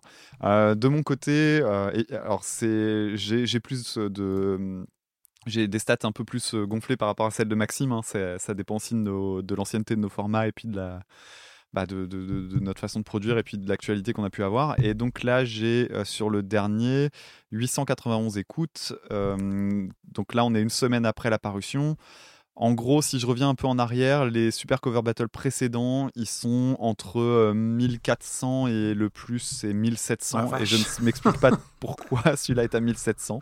Euh, c'est le Super Battle 11 qui a 1700 écoutes. Donc voilà. Alors après, euh, la question des statistiques euh, dans les, dans les podcasts, c'est toujours. euh, Enfin voilà, c'est sujet à débat. Je, je cache pas mes statistiques proviennent d'Ocha qui, euh, se, qui se targue d'avoir des statistiques plutôt fiables euh, basées sur le classement je sais plus quoi. Enfin, en gros, ils payent une taxe pour un, un truc qui relève quasiment du médiamétrie, euh, je sais plus comment ça s'appelle. Donc voilà, on peut se dire que c'est relativement fiable, mais en fait, ça ne compte que finalement les accès à l'épisode. Donc ça, ça garantit pas qu'il y ait 1700 personnes qui aient écouté le Super Cover Battle 11 euh, en entier. Le, ce qui nous semble le plus révélateur en tout cas, c'est le, le nombre de retours et la fidélisation en fait des gens qui nous qui communiquent avec nous via les réseaux, qui permet en fait de se Oui, rendre compte que oui, il y a une pe- il y a quand même une petite communauté qui se met en place et ça c'est plutôt cool. Donc voilà. Et Alors euh, c'est drôle, moi, chez moi aussi c'est le 11e qui a le plus euh, marché. Tu vois, j'ai dépassé les, j'ai 601 lectures. d'accord. Donc, mais c'est, celui qui a le plus, euh, qui a le plus fonctionné. C'est, drôle, ouais. Mm, mm. Euh, Et, a- et Alors après- sachant petite petite parenthèse, sachant que tu fais donc trois fois plus d'écoute que moi, hein, à peu près en ratio, Mhm. ça veut dire quand même que par rapport à la question Team 82 ou Team 36, en ayant trois fois plus d'écoute que moi, c'est quand même Team 82 qui gagne. Donc je dis Ouais. ça, je dis rien. Faut en conclure ce que ce que tu veux, mais mais voilà quoi, quand même. J'en conclus simplement que quand il y, a- il y a plein de monde, c'est la dilution de responsabilité et personne se sent concerné. donc euh, voilà, c'est ça. C'est tout. C'est la loi des grands nombres. C'est la loi des grands nombres. On en parlera au tribunal. Ouais, donc euh, pour, pour donner une idée, euh, les, les statistiques, euh, c'est vrai que c'est c'est un truc. Moi, quand j'écoutais du podcast, je me demandais toujours, mais combien on est à écouter ça et tout. Et euh, bon, bah voilà, ça donne une petite idée. euh, et pour les formats perso, euh, je dois être à peu près euh, au, au même niveau euh, quand je publie des épisodes. Il y, a- il y a des épisodes qui crèvent des plafonds, je sais pas comment ça se fait. Euh, Enfin, qui crèvent des plafonds à, ma, à ma modeste mesure, hein, parce que je pense qu'il y a des podcasts qui font bien plus. Mais. euh, mais ouais, c'est ça. Euh, Je suis content de me dire simplement que quand je produis un épisode, que ce soit les Super Cover Battle ou le reste, je m'adresse à au moins un millier de personnes visiblement, ce qui fait quand même plaisir. Ouais, c'est, ça qui est c'est ça qui est assez fou quoi. Parce qu'il faut pas se leurrer. après, hein. j'imagine que Si si euh, s'il y avait pas autant de personnes qui écouteraient, je me casserais pas autant le cul en fait. faut, enfin voilà, faut parler honnêtement. Ouais, alors après, euh, je suis pas, je suis pas, je suis pas d'accord euh, pour le coup. Enfin, Ah bah moi, au début, quand j'ai commencé, un vrai. ah, quand j'ai commencé. Non, non, mais tu vois, quand j'ai attaqué le podcast, euh, vraiment, euh, je, je faisais F5 sur mes stats euh, limite toutes les 17 minutes parce que j'avais envie que le monde entier euh, m'entende. Et au début, bah ouais, moi j'avais euh, 17, 18, 22, 24 écoutes. Ah, tous Et euh, hein. j'aurais pu, j'aurais pu me décourager. Et, euh, et, en fait, et je pense qu'il faut le dire à ceux qui veulent se lancer à faire un podcast avec ma maigre expérience, euh, les stats au début, faut, faut s'en foutre quoi. Et même encore aujourd'hui, euh, moi je disais, j'ai pas d'ego par rapport au fait que encore aujourd'hui, les super cover battles chez moi font bien plus d'écoutes que mes épisodes perso. Et en soi, c'est pas grave parce que euh, à chaque épisode perso, j'ai euh, bah, mes retours euh, plutôt plutôt fidèles et à chaque fois j'en ai, c'est-à-dire un mail, deux mails, que ce soit sur Instagram ou Twitter. Et en gros, moi je me suis toujours dit, d'ailleurs moi je m'étais mis des petits challenges. Le premier épisode à 200 écoutes, et ben j'achète un vrai micro, Oui, ce que j'ai fait. hein. L'épisode sur John Frusciante, j'ai j'ai attendu les 200 écoutes, j'ai acheté le, le micro et moi je me, je me dis 200 écoutes c'est rien, on est bien d'accord, mais mets 200 personnes dans une salle Ah bah et oui. euh, t'as 30 minutes pour leur parler de John Frusciante, je me dis mais c'est c'est quand même un truc de fou.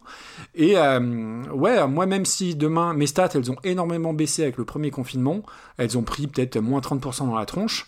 Alors oui, au début, euh, ça, fait, ça fait un peu mal, mais en même temps, tu dis, mais les fidèles, ils sont toujours là, et juste pour ces fidèles-là, bah, t'as envie de te décarcasser, quoi. Donc, euh, Mm. euh, ouais, je suis pas, je suis pas d'accord avec toi sur le fait, si ça avait... Alors, des fois, oui, je, je dois avouer que par rapport à, C'est une question de l'investissement ratio que ça demande... de travail en fait. Oui, oui. Par rapport à l'investi- par rapport à l'investissement que ça demande, euh, le temps, euh, parfois les prises de tête parce qu'il y y a une phrase que tu n'arrives pas à tourner ou autre, et je me dis punaise. Et, ça, et le- ce- cet épisode-là a pas fait plus euh, que ça, et moi je rage toujours de voir que mes épisodes qui ont le plus d'écoute, c'est les premiers, mais qui étaient mauvais, euh, avec un son pourri, avec des bruits de bouche, sans Ah, même sans à les virer, écriture. toi, je crois. Ah mais mais je suis en j'ai pas tranché pour, ne rien te cacher. Euh, je les ai un petit peu j'ai mis un petit coup de polish, je les ai passés dans dans GarageBand et j'ai mis un petit fil pour améliorer un peu le son. Alors je les ai pas réuploadés sur euh, sur le truc parce que d'un côté je me dis que c'est un peu triché. Mais, euh, mais en fait, quand je réécoute, j'ai l'impression que c'est un, ado de 15 ans qui, a- fait ça sans... Enfin, et je trouve ça limite gênant, en fait. Il y a quelqu'un qui avait Et dit, euh, que... qui avait, qui avait dit euh, en réponse à ce que tu avais fait comme commentaire sur Twitter, qui avait dit mais ça fait partie de l'histoire de ton podcast. Je me demande c'est pas Binous qui avait dit ça. Et je trouve que c'est une belle idée. Euh, euh. Ouais, mais, mais en- sans me jeter des fleurs, je trouve qu'il y a tellement d'écart entre le- les premiers qui datent d'il y a même pas deux ans et ce que je fais euh, récemment que, ouais, ouais, quand je réécoute ça, euh, je suis gêné. Et, et bref, euh, là on a un peu dévié, mais tout ça pour dire que je préfère mille fois euh, deux mails de remerciements me disant ah, super euh, la chanson que tu m'as fait découvrir que euh, sans écoute de plus, mais très largement. Mhm. Voilà. Alors, je, juste, je reviens là-dessus. Euh, je, voulais- je, voudrais pas avoir l'impression de me la péter ni rien, donc du coup, je vais, je vais juste préciser un peu mes propos. Euh, L'idée, c'est effectivement les, les statistiques. J'ai ce privilège de plus m'emmerder à les regarder. Et ça, c'est un, vrai plaisir de simplement se dire, de toute façon, par défaut, il sera écouté cet épisode, et donc du coup, c'est très bien. Mais c'est vraiment la, la question du, du ratio au temps, en fait, surtout qui fait qu'aujourd'hui, je, je considère que je ferai plus mon podcast si, euh, si- quand tu vois que j'en arrive à, à dépasser les 40 heures d'écriture euh, de travail sur un épisode, me dire que je travaille pour être écouté par, même si c'est Oui, beaucoup, bien sûr. 250 personnes, c'est juste complètement déraisonnable. Et, euh, et- et en fait, c'est juste le poids que ça prend dans ma vie de tous les jours. C'est-à-dire que le podcast, euh, vous imaginez bien que 40 heures pour publier un épisode, c'est 40 heures que je prends pas sur d'autres choses. Notamment, j'ai ah, quasiment, je vais, je vais dire ça comme ça, mais j'ai quasiment arrêté la guitare. Quoi. Ça me semblait impensable, mais j'en fais quasiment Bah, c'est plus. fou ça.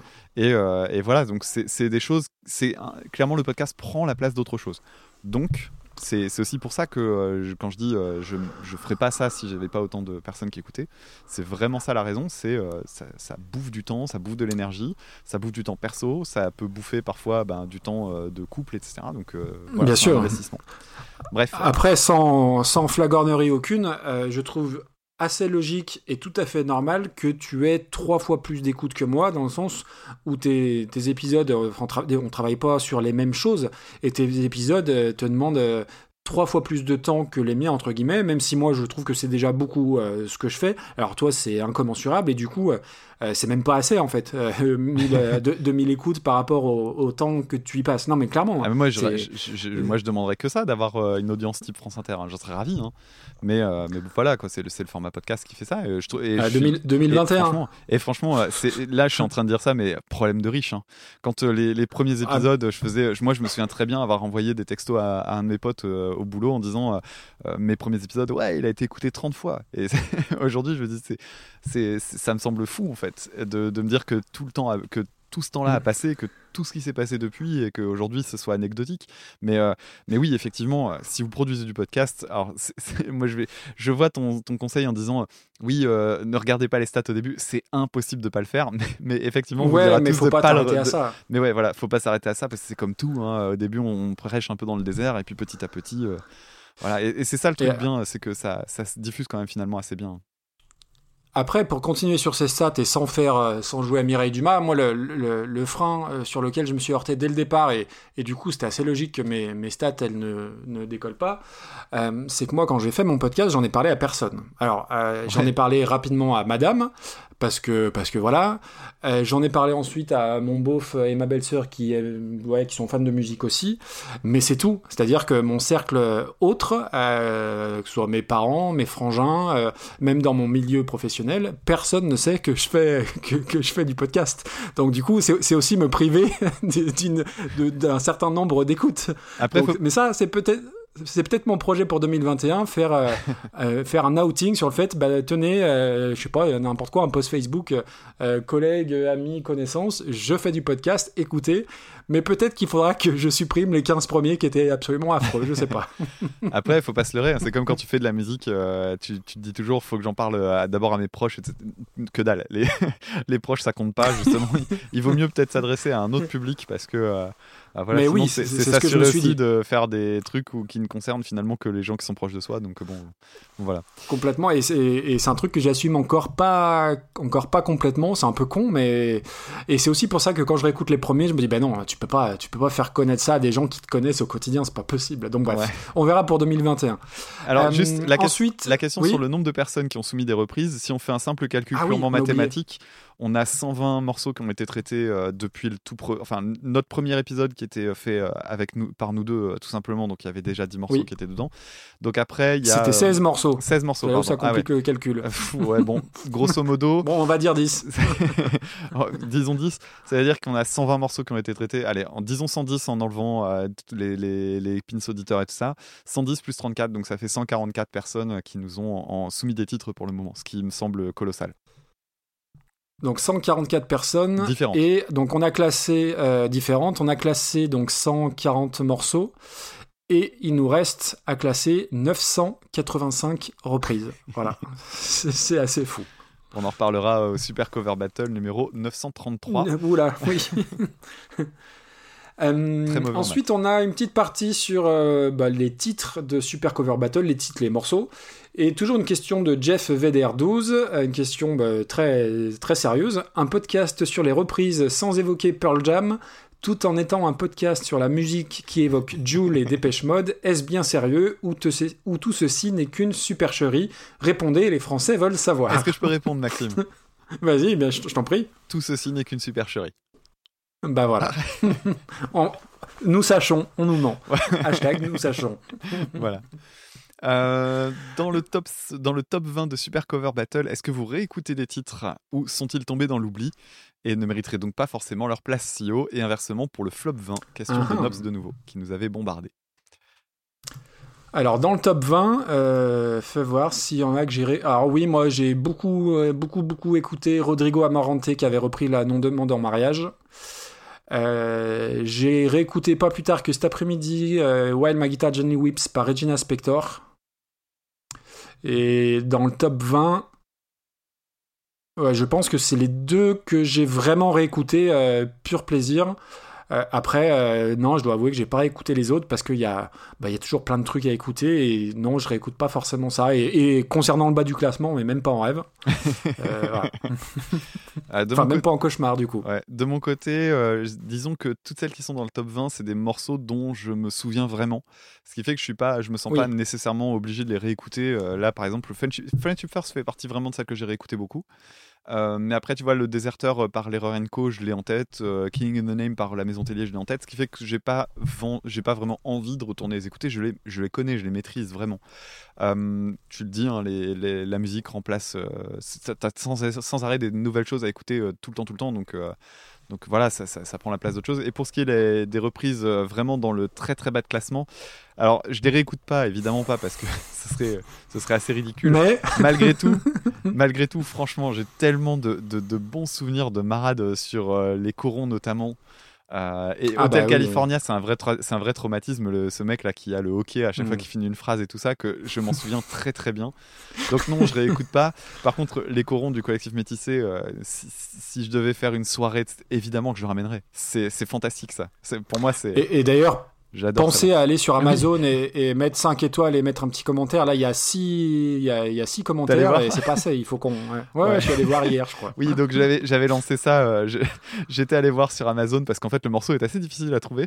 Et euh, sur Amazon, il est en, en vente de MP3 machin. Et du coup, euh, on peut mettre des avis. J'avais mis un premier avis, dithyrambique évidemment. Et Maxime, tu m'as suivi. Ensuite, quelques personnes l'ont fait. Je, je trouve ça génial ça. cet exercice-là, des fausses critiques sur Amazon. Donc allez-y, faites-vous plaisir. Il y a de quoi faire. On va, on va le Et- rendre et connu quand on parle du et tant qu'on parle du bas du classement, euh, il y a un truc qui est assez terrible, euh, c'est que j'ai eu alors euh, la semaine dernière euh, It's All Coming Back to Me Now dans la tête. Donc euh, c'était la version de Meatloaf ou de Céline Dion, mais l'air euh, c'est un verre d'oreille absolument terrible et j'ai- j'ai j'ai galéré pour m'en dépêtrer, mais je, je sais pas pourquoi, elle m'est revenue en tête et une fois qu'elle était là, euh, malgré moi ça a, été- ça a été ça a été compliqué, mais je l'ai eu en tête une bonne partie d'une d'une journée. ouais. Youpi. Super, génial, j'étais ravi. Euh, question suivante du coup. Alors, quelles sont les reprises qui sont un classement où vous vous dites mais comment ça se fait qu'ils soient si bien ou si mal placés? Est-ce qu'il y a des reprises que vous n'avez pas envie de traiter? Euh, Donc c'est une, une autre question, mais c'est surtout que la première partie a été reposée par euh, je sais plus. Ah oui si, bah, par Zaius. Euh, donc la première, Oui, c'était Chini il y a quelques instants et Zaius qui nous demande vous dites souvent que certains morceaux sont à vos yeux trop ou trop bas dans le classement. Serait-il envisageable d'enregistrer un jour un épisode mettant de, permettant de rebattre les cartes pour un nombre limité de reprises? Alors on a- on- on- je crois qu'on a évoqué la question il n'y a pas longtemps, mais tu vas peut-être me rafraîchir mémoire. Euh, alors sur les reprises euh, qui sont un classement euh, mal placé, je me suis posé deux minutes hier pour regarder et oui, alors je vais je vais name dropper quelques quelques reprises. Euh, la reprise de The Gathering, je pense qu'elle est un petit peu haute, c'est que je l'ai survendue parce que c'était Anneke et que c'était mon groupe et tout ça. Euh, à la réflexion, Robbie Williams et sa reprise de Beyond the Sea, je pense qu'elle est un peu trop haute. Euh, Changes de Black Sabbath, euh, j'ai un affect, enfin de, de Charles Bradley. Bradley, j'ai un affect particulier, donc elle est un peu descendue et je trouve ça dommage. Euh, Small Town Boy de Thomas Bidegain, j'aurais aimé qu'elle soit plus haute. Et après, à l'inverse, euh, Vanina euh, Muse qui reprend Nina Simone et Scissor Sisters, c'est une honte qu'elle soit à cette, à cette place-là. Elle mérite 10 places de moins. Et je parle même pas des ogres de Barbac, bien évidemment. Alors de mon côté, je trouve que le classement en fait, il est finalement mais il est tellement pas important. Euh, oui. L'idée c'est euh, les, les, les super les super ciné battle, donc euh, les épisodes avec Papa et Daniel Andreev. Euh, moi j'adore cette émission, je n'ai jamais regardé le classement. Jamais, jamais, jamais. Je m'en contrefous et euh, je suis juste content de les entendre parler. Et du coup, j'ai la, la, la modestie de me dire que, euh, que bah, finalement, le classement, il, il compte pas, il compte pas pour grand chose et que euh, ce, qui, ce qui plaît, c'est plutôt de. C'est un prétexte. ouais. Voilà, c'est un Mhm. prétexte. Ce qui fait que j'ai pas vraiment envie de, de reclasser. Alors c'est vrai qu'après dans les conversations, des fois, ça crée des petits moments qui sont un peu bizarres. Genre oui, il faut le mettre à tel endroit. On est d'accord pour le mettre haut, mais en même temps, il y a un truc pourri en plein milieu. Enfin pourri qui mériterait pas d'être là. Est-ce que replacer des choses, ça se posera? On s'est jamais vraiment posé la question de façon sérieuse? Je sais pas. Ouais, après, c'est plus les, les auditeurs et les auditrices qui, des fois, sont vénères de la place de tel ou tel morceau. Mais ah oui, euh, nous, on assume quelque part. On Ouais, a gravé dans ça. la lue.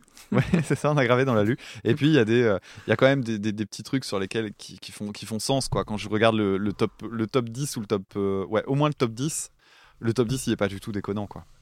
Donc euh, on va dire pour les endroits Non, les, non, plus, c'est clair. euh, les, les plus névralgiques, euh, il n'y a pas trop de problème quoi, de- en termes de cohérence. Et Vanina est très bien Et- classée. Et du coup, est-ce qu'il y a des reprises que vous n'avez pas envie de traiter? Non, alors après, c'est ce qu'on disait tout à l'heure dans l'ordre dans lequel on choisit les morceaux. Mais après, si on nous les a envoyés, c'est qu'on va, c'est qu'on va les traiter. Donc après, qu'on aime ou qu'on n'aime pas, on traite. Hein. De toute façon, Bah- on s'en- on sait rien d'interdit. La question c'était aussi car l'autre semble avoir une vision inversée ou autre. Alors Ah. c'est bien, euh, c'est bien justement le, le dernier épisode qui peut montrer ça. A priori, Hmm. je pense qu'on n'est pas assez près que de se mettre sur la tronche juste parce qu'on a envie de parler de musique qu'on aime. Ça donne des moments rigolos de- de- d'enregistrement. J'espère agréable à écouter aussi. Donc euh, personnellement, je ne m'impose pas de limite euh, sur tel truc ou tel truc. Oui, et puis après, on, on veut pas tomber non plus euh, ni dans la caricature de, bah forcément, je vais dire l'inverse que ce que l'autre pense. Ouais. Voilà, enfin, finalement c'est assez rare qu'on ait eu des gros désaccords. Euh, il y avait, enfin, il y avait jamais rien de fin, quoi. Pour le coup, les ogres de Barbac, euh, tu voulais rester euh, sur ton truc, je voulais rester du mien. On avait, on- pour de vrai, on n'avait pas trouvé de solution. Bien sûr. Euh, c'est pour ça que j'avais mis ouais, les enfin après ça, se les- reposera certainement, je sais pas. Ouais, c'est pour ça que j'avais mis les discussions dans le, dans le bêtisier aussi, c'était pour que vous vous rendiez compte un petit peu de à quel point ça a duré longtemps. Euh, et, tout, en, tout en rendant le truc quand même digeste à écouter, euh, parce que bon, c'est l'intérêt du montage, euh, nous entendre nous écharper pendant 25 minutes, euh, enfin c'est c'est chiant, faut le, faut le reconnaître, donc je l'avais Oui. mis en, en Mm. rab. Et, et, oui, c'est- c'est juste un prétexte pour parler de musique, et, euh, et, et en l'occurrence, euh, qu'on soit d'accord ou pas d'accord, bah, c'est pas très grave au final. C'est Oui, oui, L'important, c'est juste qu'à un moment donné, on. Bah, tu vois, par exemple, c'est con, mais pour les ogres de Barbac, il y a des gens qui sont d'accord avec moi, il y a des gens qui sont d'accord avec toi, et, voilà, c'est très bien. Par contre, Et il y a. plus il y a- qui sont d'accord avec moi. Oui, oui, il paraît apparemment. Et, euh, cela dit, c'est marrant, encore euh, suite à cette question-là, est, est revenue la question de Imagine de, de Perfect Call. hein. Ah non, Ça- ah, ça- m'a surpris, ça m'a Euh, surpris. sachant que je le redis, je l'ai déjà dit dans je sais plus quel épisode, moi j'ai un titre qui est dans la liste euh, que je considère supérieur à Imagine. Il y en a au moins un, j'ai pas, j'ai pas en tête tous les, les 985 euh, propositions, mais il y en a au moins un que je considère au-dessus. Voilà. Euh, ensuite, il y a Papayad qui nous demande si euh, vous pensez pouvoir faire quelque chose pour le rap, voire l'électro dans Super Cover Battle. Bah après, on, je pense que le rap, alors c'est c'est problématique dans le sens où c'est pas forcément un, un style qui se prête beaucoup à la reprise. Quand bien même on en a traité un petit peu, puisqu'on a l'erreur Enco qui avait repris le déserteur, d'ailleurs qui est bien placé. Euh, on a parlé de Saul Williams aussi il y a très peu de temps, et on a parlé d'NTM. Euh, alors 3-4, on est d'accord que sur 140 morceaux, c'est pas énorme, mais je pense que c'est le, genre ne s'y prête pas trop en réalité. Je sais pas ce que tu en penses. Bah, Il y a une vidéo notamment qui a été faite par Adam Neely il y a pas longtemps sur cette question-là du, rap et de l'exercice de la reprise. Euh, la reprise n'est pas dans l'ADN du rap. Donc euh, le- les groupes de rap entre eux ne font jamais de reprise ou quasiment jamais. C'est vraiment, ça relève de l'extra exception, ce qui n'est pas du tout le cas dans le rock, parce que la culture est très très différente en fait. Dans le rap, il y a, y, a, quelque chose de beaucoup plus euh, personnel. Il y a, y y a vraiment un côté. Euh, on sort des choses qui nous sont vraiment, qui sont vraiment à nous, et du coup, il y a l'idée de, de, de reprendre. C'est quasiment vu culturellement comme une sorte de, de, de plagiat au mieux, de vol au pire. Alors que dans le rock, il y a vraiment cette Mhm. culture. Le rock est de toute façon quelque chose qui est emprunté à tellement d'autres styles au départ que c'est dans son ADN d'être repris systématiquement. Et, euh, et, et ça, c'est une grosse différence déjà dans le rap. Et d'ailleurs, les reprises qu'on a, c'est souvent des reprises qui viennent du rap, qui sont traitées dans un autre style. Le, le cas de l'erreur Co est assez emblématique, c'est que c'est une véritable exception. Oui. Et Mm. qui plus est, c'est une exception, mais c'est une exception qui, en plus de ça, euh, vient d'un morceau dont on a vanté le fait qu'il allait pouvoir être repris en rap. C'est-à-dire qu'il avait dans l'ADN du morceau de, de, de Renault l'ADN rap. Mais ce qui fait que du coup, les- les- le rap est sous-représenté dans les listes et dans ce qu'on nous envoie. Et en même temps, je pense que c'est parce que Ce l'exercice de la reprise est archi sous-représenté euh, Ouais. dans, dans ce style-là. Et pour l'électro, je pense que c'est c'est à peu près la même problématique. Ça dépend de ce qu'on appelle l'électro. Mais euh, si on parle d'électro façon. euh, bah, par exemple, je parle pas d'électro dansant, mais si on pense à des trucs comme Afex Twin et compagnie, c'est des choses qui se reprennent pas parce que as, à la fois tu as de la composition, tu as du sound design, tu as, tellement d'éléments qui sont. euh, Enfin, reprendre de l'électro, Mm. c'est particulier de la musique que tu fais sur ordinateur, etc. C'est vraiment bizarre de la reprendre. Et puis si tu veux faire de la Bon, après, reprise de ouais. sample, tu referais du sample. Donc je sais pas, je pense que J'ai l'impression que l'électro entre euh, C2C, entre Chromatics euh, qui touche quand même un petit peu à l'électro, j'ai l'impression qu'on a un peu parlé, toute proportion gardée. Mais oui, après, c'est pas un genre qui s'y prête autant que le rock ou la pop, ça c'est ça Ouais. c'est certain. Euh, donc on va parler de reprise et de musique. Euh, et donc il y a toujours Jeff Vedder 12 qui revient et qui demande pourquoi Pearl Jam et First Aid Kit ne sont pas les seuls groupes autorisés à faire des reprises. Euh, c'est la mer Noire, Jeff Vedder. Voilà. Très bonne réponse. Euh, voilà, je- j'en ai pas d'autres. Alors, quelle est la réelle limite entre parodie et vraie reprise? Question de Chini. Ah, ça, ça Hmm, fait référence ça, à la ça, fameuse. euh, question. ça fait la, la- ça fait référence donc à la fameuse reprise de Pas Papier Water par euh, je sais plus le groupe, euh, les Bidochons. Euh, les, les bidochons, ouais. Bah, Euh. Là, pour le coup, il n'y a pas de doute, c'est de la parodie. Après, euh, les, les corons, euh, l'intention derrière, c'est quoi Le collectif métissé? Ouais. Pour de vrai, c'est une vraie question. Je pense qu'elle est là justement la, la limite entre les deux. Je pense que la parodie, elle a vraiment cette idée de, de, de faire marrer. euh, Enfin, après, elles peuvent être faites euh, très respectueusement. hein. Dans le cas des Bidochons, la- l'instrumental était de très bonne qualité. Oui, oui, tout à fait. Bon, après, euh, la parodie, généralement, ça implique un- un- une dose d'humour. Donc, si tu retouches les paroles, ben, effectivement, tu arrives dans la parodie. Et du coup, est-ce qu'on peut encore la traiter comme une reprise? Bah, Ça dépend, parce qu'en même temps, on a eu la fameuse jurisprudence entre deux qui s'y est greffée. Euh, ouais, c'est, je, je pense, par contre, que tu vois, on va pas pouvoir traiter la Zoubida des, des inconnus comme une reprise. Ça, ça semble assez, assez évident. Oui, quoi. oui. Mais euh, Bah, après, les, le- les corons, le collectif métissé, pour moi, c'est c'est pas une parodie, parce qu'une parodie, euh, t'es censé détourner euh, volontairement quelque chose et en proposer une relecture. Euh, moi, c'est un accident industriel. euh, c'est- c'est- Enfin, après, Chini parle certainement beaucoup, pas de ce morceau-là, mais il y a un côté gênant. Il y a un côté gênant, ce qui est, qui est, qui est très compliqué. Alors après, la limite, euh, euh, je pense que chacun la met un peu, euh, chacun a un curseur peut-être un petit peu différent aussi, quoi. ouais, et c'est pour ça qu'on a inventé le terme de Mm. jurisprudence. C'est très pratique. C'est juste, euh, si, voilà. si Très- ça nous fait plaisir d'en parler et de nous marrer, ben on va la mettre et on va l'officialiser comme une reprise. Question de Rémi. Oh. Question de Rémi Daudet, vous préférez quelle musique Vous préférez la musique de quel Star Trek? Alors je te laisse répondre. Alors en fait, je, je sais pourquoi il met ça parce que, enfin, je, je pense euh, parce que je déteste tout ce qui est science. Oui, oui, il est très branché euh, Star Trek, euh, Planète des singes avec Zaius et compagnie, et que moi je suis allergique à la, à la science-fiction. Donc Star Trek, hormis Spock et William Shatner, je connais rien d'autre, donc aucune. Voilà. Pareil, je connais, je crois, le thème principal et c'est tout. Alors ensuite. Bon. Ensuite, on a la question, euh, pour le coup, du premier auditeur à nous avoir envoyé une reprise. Donc c'est Clégo, donc on le resalue. Euh, Damien, quelle est la plus grande qualité de Pink Floyd? Meilleur somnifère au monde. Mhm. Salaud. Salopard. Et très jolie ouais, band de David Gilmour, mais ça fait pas tout un, mais ça fait pas la carrière d'un groupe. hein. À un moment donné, euh, faut savoir raison garder les gens. Bon. Comme j'ai pas trois heures devant moi, je vais même pas, même pas rebondir. Euh, il a une question pour moi, je te laisse la Attends, poser. juste un truc, excuse-moi. Euh, je, je le dis au micro. euh, hier, j'ai fait une blague sur Twitter. Je te jure, j'ai rigolé comme un connard devant mon, devant mon tweet pendant 10 minutes avant de le poster.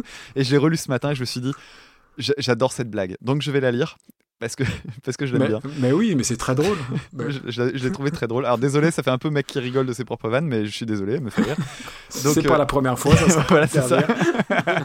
donc hier, il y avait, euh, il y avait un truc qui tournait pas mal. C'était euh, donc euh, si vous mettez euh, Jumanji à telle heure, euh, à minuit, euh, il y aura euh, euh, Paris qui dira euh, Jumanji. Et moi, j'avais mis si, fun fact, si vous mettez euh, le morceau euh, Comfortably Numb, c'était Comfortably Numb, je crois que j'ai mis. Si vous Non, mettez en plus, Ah, tu, tu, c'est tu l'autre cites même pas le non, bon parce que c'est celui-là que je voulais Ouais. mettre au départ et j'ai changé. Ah bah voilà, ah bah voilà. du coup, c'était lequel? Attends, faut que je retrouve ça. Euh, Shine on You Crazy Ah oui, Diamond. Shine on You, effectivement. Donc, fun fact, si vous lancez Shine on You Crazy Diamond de Pink Floyd à 23h47, vous dormirez à 23h49. Voilà, Mais oui, oui, évidemment que c'est très drôle. Euh, après, je vais me permettre de dire ma, ma réponse. Moi, j'ai retweeté en citant Ah, euh, on dirait qu'il y en a qui n'ont pas digéré la défaite à la Oui, Team tout à fait. 82, Team 37. Voilà.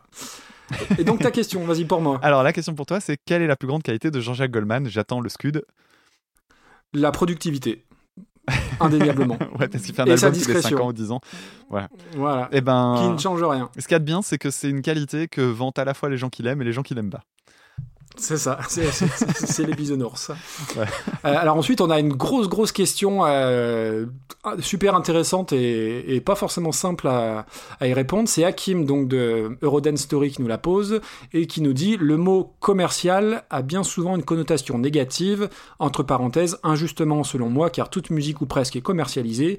Quelle est votre propre définition d'une chanson commerciale et quel crédit lui accordez-vous » Waouh Euh, tu veux que je commence? Ouais, vas-y. Bah, en fait, moi, le, le, le mot commercial, euh, euh, pour moi, quelle est la, ma définition d'une chanson commerciale? Euh, Alors, je suis pas du tout, euh, euh, j'ai pas de légimi- de je n'ai pas de légitimité par rapport à ça. Je vais y arriver.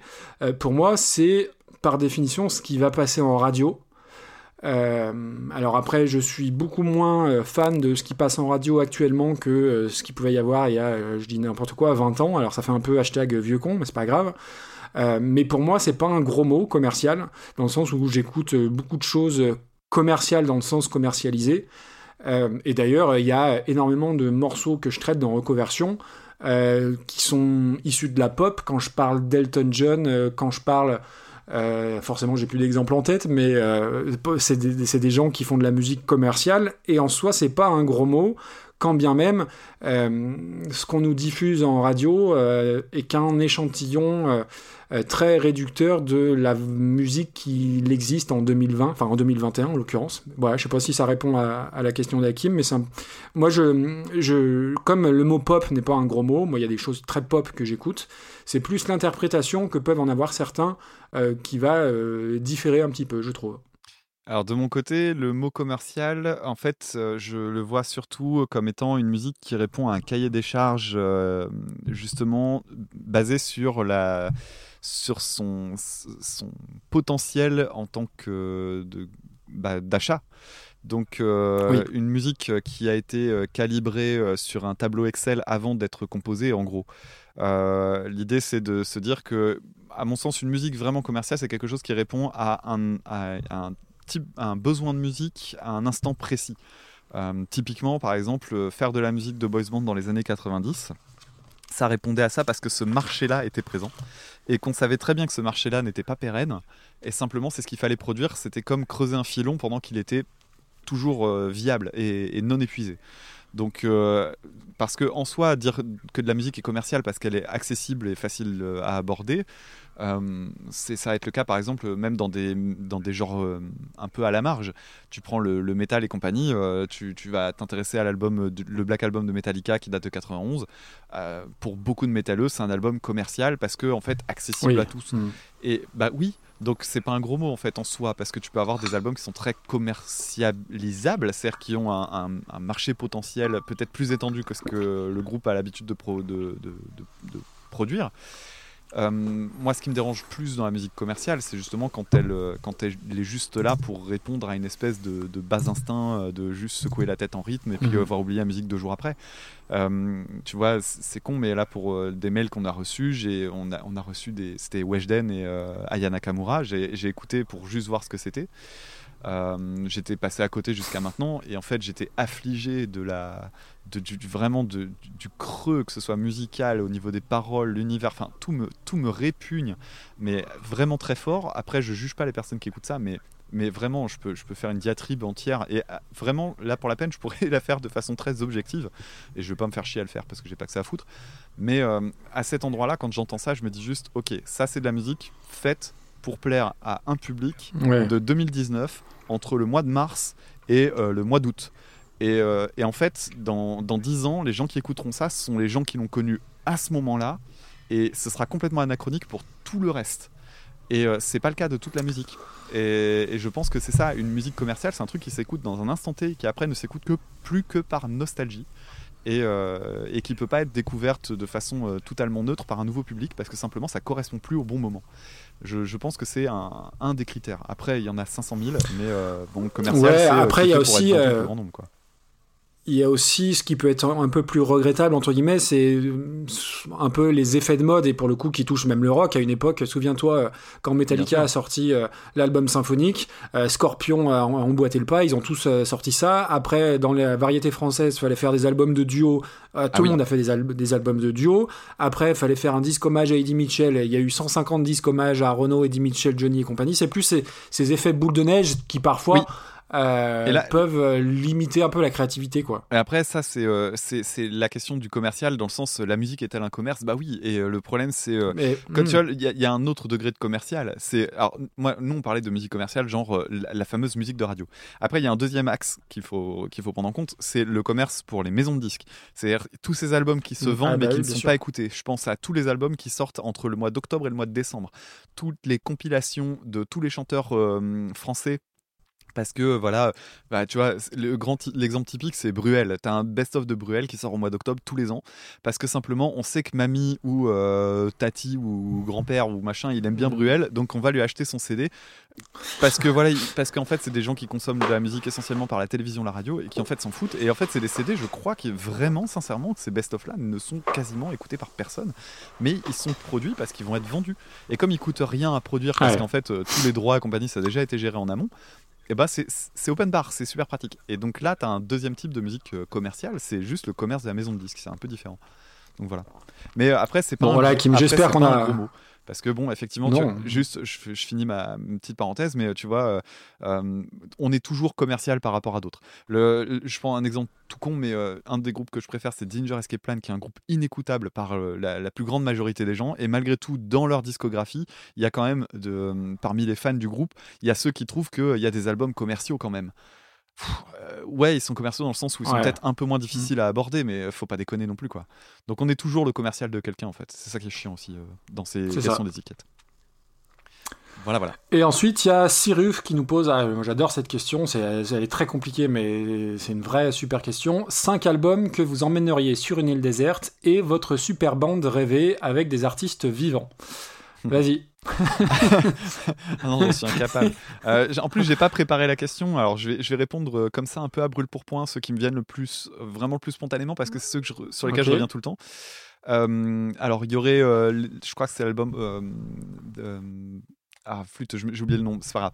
Euh, les- Ah, donc. le, premier le premier album de- du, du groupe Sleepy Time Gorilla Museum, qui est un groupe que personne ne connaît, mais qui est un, un groupe de ce qu'on appelle de rock in opposition. Mais plus généralement, c'est de la musique expérimentale que moi j'adore.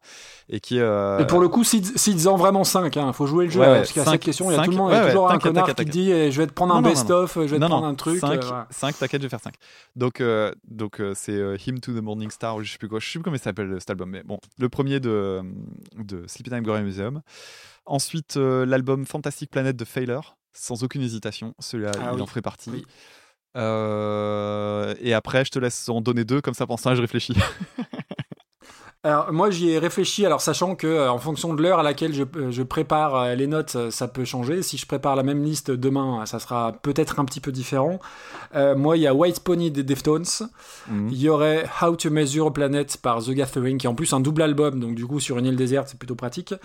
Il y a Shirart Attack de Queen, et après ça va se jouer je pense l'album Unplugged d'Alice in Chains Mhm. et The Will to Death de John Frusciante. D'accord. Voilà, en gros, après, on, on va dire que j'ai un groupe éto de 15-20 disques que j'emmènerais. Et s'il fallait en choisir 5, là, à l'heure actuelle, ce serait, ce serait ceci. Ok, du coup, je rajoute, euh, donc il m'en reste trois à caser, ça va être un peu compliqué. Je pense que je mettrai euh, l'album The Hitler Wheel de Fiona Apple. Ensuite, euh, l'album Thought Steps de Fiocra, qui est très très peu connu, mais dont j'avais parlé dans Mes disques à moi. Et euh, le dernier, ça serait. euh, et je vais devoir faire du montage parce que je vais pas retrouver mes mots alors que je l'avais il y a Ah, deux secondes. Euh, flûte, ça, ça me revient plus. Ah si, California de Mr. Bungle, évidemment. Voilà. Ah oui, ok. Ah, donc pas de, pas de disque des Beru, de Dave ou de Demis Roussos. Non, parce sûr. que euh, si tu- je me dis, si tu me laisses que 5 albums pour finir ma vie, il faut que j'ai des albums sur lesquels. Tu connais mon côté cérébral, il faut que j'ai de quoi me poser des questions. Et sur le super band rêvé, ah ouais, alors du coup, si, euh, sans préparation, c'est compliqué. Déjà que moi, avec, j'ai j'ai eu un peu de mal. bah vas-y, commence.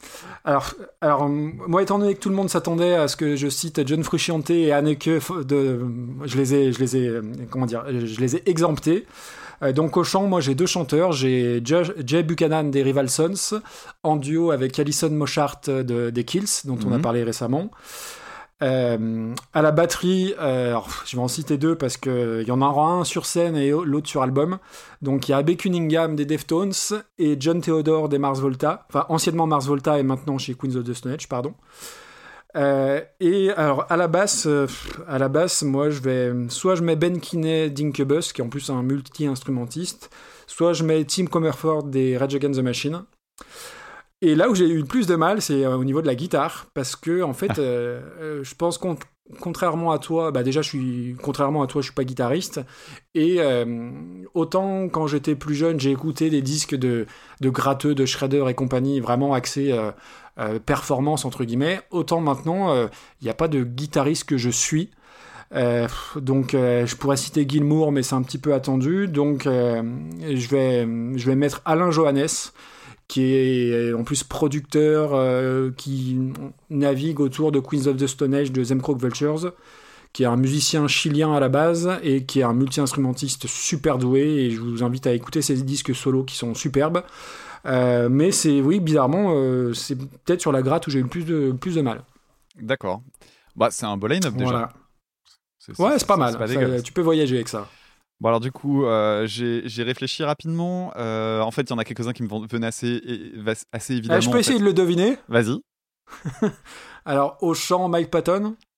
Ah, j'ai deux chanteurs en fait. Je triche. Ah, Mais oui, euh, Mike, Et à la, à la- Mike à Patton. la guitare, t'as à la guitare, t'as Ron Tal. Effectivement, ouais, Bumblefoot. Ça c'est archi évident. Euh, à la basse, euh, à la basse, euh, Billy Sheehan. Non, Non. Ce serait Bon. Les Claypool. Ouais, et batteur, je sais pas. Ah, Les Claypool. Ouais, Donc Les. Les Claypool de Primus, Bumblefoot pour la guitare, tu l'as dit. Euh, au chant, j'aurais euh, deux chanteurs parce que je suis un peu gourmand. J'aurais Mike Patton et j'aurais aussi Ken Andrews, le chanteur de Failure. À la batterie, j'aurais Thomas Hake de Meshuggah. Et j'aurais rajouté des membres parce que c'est toujours plus intéressant d'avoir un groupe avec autre chose que juste de la guitare et de la basse et de la batterie. Donc j'aurais pris Tigran Amazian au piano et j'aurais pris euh, Jens, euh, Jorgen Munkeby euh, au saxophone, qui est donc le, le saxophoniste de Shining. Voilà, voilà. Ok, bon, super. Bon, bah, pas mal. Ouais, c'est deux, deux jolis groupes. Hein. Mm, mm. Mais je pense que ça ressemblerait à rien, hein, par contre. Ah bah, tu sais, oui, c'est exactement comme euh, les, les 11 de légende euh, quand on te demande tes 11 joueurs préférés, fais ton équipe de foot. euh, Il n'y a jamais de milieu défensif. Il y a toujours euh, Zidane, Maradona, Pelé, Platini, Cruyff et, et personne pour récupérer les ballons. Bref. Euh, parmi vos reprises préférées, y en a-t-il une ou plusieurs dont l'original est un morceau d'un groupe ou artiste dont vous êtes fan et qui un jour, au bonheur, a été repris par un groupe ou artiste que vous admirez tout autant Et c'est une question qu'on doit à Zaius. Vraie bonne question là aussi. Tu y as réfléchi, non? Non. Enfin, si, j'y réfléchis, Non, mais euh, j'ai rien qui me soit venu, en fait. Je j'ai jamais vu les choses dans cet ordre-là, et du coup, ça m'est jamais arrivé. Alors, bah, je vais, je te laisse peut-être euh, y songer le temps que, que je réponde. Euh, moi, je me suis penché un peu dessus. Alors, c'est drôle que ça soit Zaius qui pose cette question, mais spontanément, la première que j'ai notée, c'est euh, Changes de Black Sabbath par Charles Brackley. Mhm. Et c'est Zaius qui nous l'avait, qui nous l'avait envoyé. parce que j'ai découvert Charles Bradley et ensuite j'ai découvert sa version de, de Black Sabbath. Euh, et après, si très récemment, il y a Clutch, qui est un groupe de, de rock stoner que j'aime énormément, qui a repris une chanson de Black Sabbath, euh, Lord of This World. Donc, et Black Sabbath, je suis gros fan, donc j'étais très content, même si la version, elle est, elle est fidèle sans casser les trois pattes. hein. Et ils ont repris aussi euh, Fortunate Son des Creedence, que j'aime beaucoup. Et après, dans les historiques qui m'accompagnent souvent, euh, bah il y a le il y a un album de Dream Theater donc un EP qui s'appelle A Change of Seasons où il y a un gros ils appellent The Big Medley où ils reprennent Queen ils reprennent euh, il y a du Elton John ils reprennent Led Zeppelin euh, les Dixie Dregs euh, Genesis. Donc ça fait partie des des trucs qui me sont venus spontanément sur, sur cette question là Ouais, bah même en réfléchissant, moi j'ai pas de réponse en fait. C'est plus, euh, je vois vraiment l'exercice de reprise comme étant un truc qui me fait dire tiens cette chanson elle pourrait être cool. Et du coup généralement je découvre la version originale après. Et, et voilà, ou alors, euh, par exemple, je me suis. Le seul truc qui pourrait à peu près se rapprocher de ça, c'était euh, la chanson euh, The Nurse Who Loved Me de justement de Failure, qui était. euh, par Perfect Circle voilà, oui. par Perfect Circle. Et en fait, moi, j'avais connu la chanson par Perfect Circle. J'ai connu ensuite Failure et je suis devenu un gros, gros fan de Failure, euh, mais à fond, quoi. Et un jour, c'est en écoutant la chanson donc The Nurse Who Loved Me que j'avais oublié la version de Perfect Circle. Et là, je me suis dit, mais ça me dit quelque chose. Et là, j'ai redécouvert la reprise à ce moment-là et je me suis dit, ah ouais. Bah moi c'est c'est toi qui m'as appris que c'était une reprise euh, de Failure je, je, je l'ignorais Ouais. Et sachant que pour moi, sur, sur cette question-là, le boss final serait que John Frusciante reprenne Anneke ou l'inverse, ce qui hmm. est absolument improbable, hein, évidemment.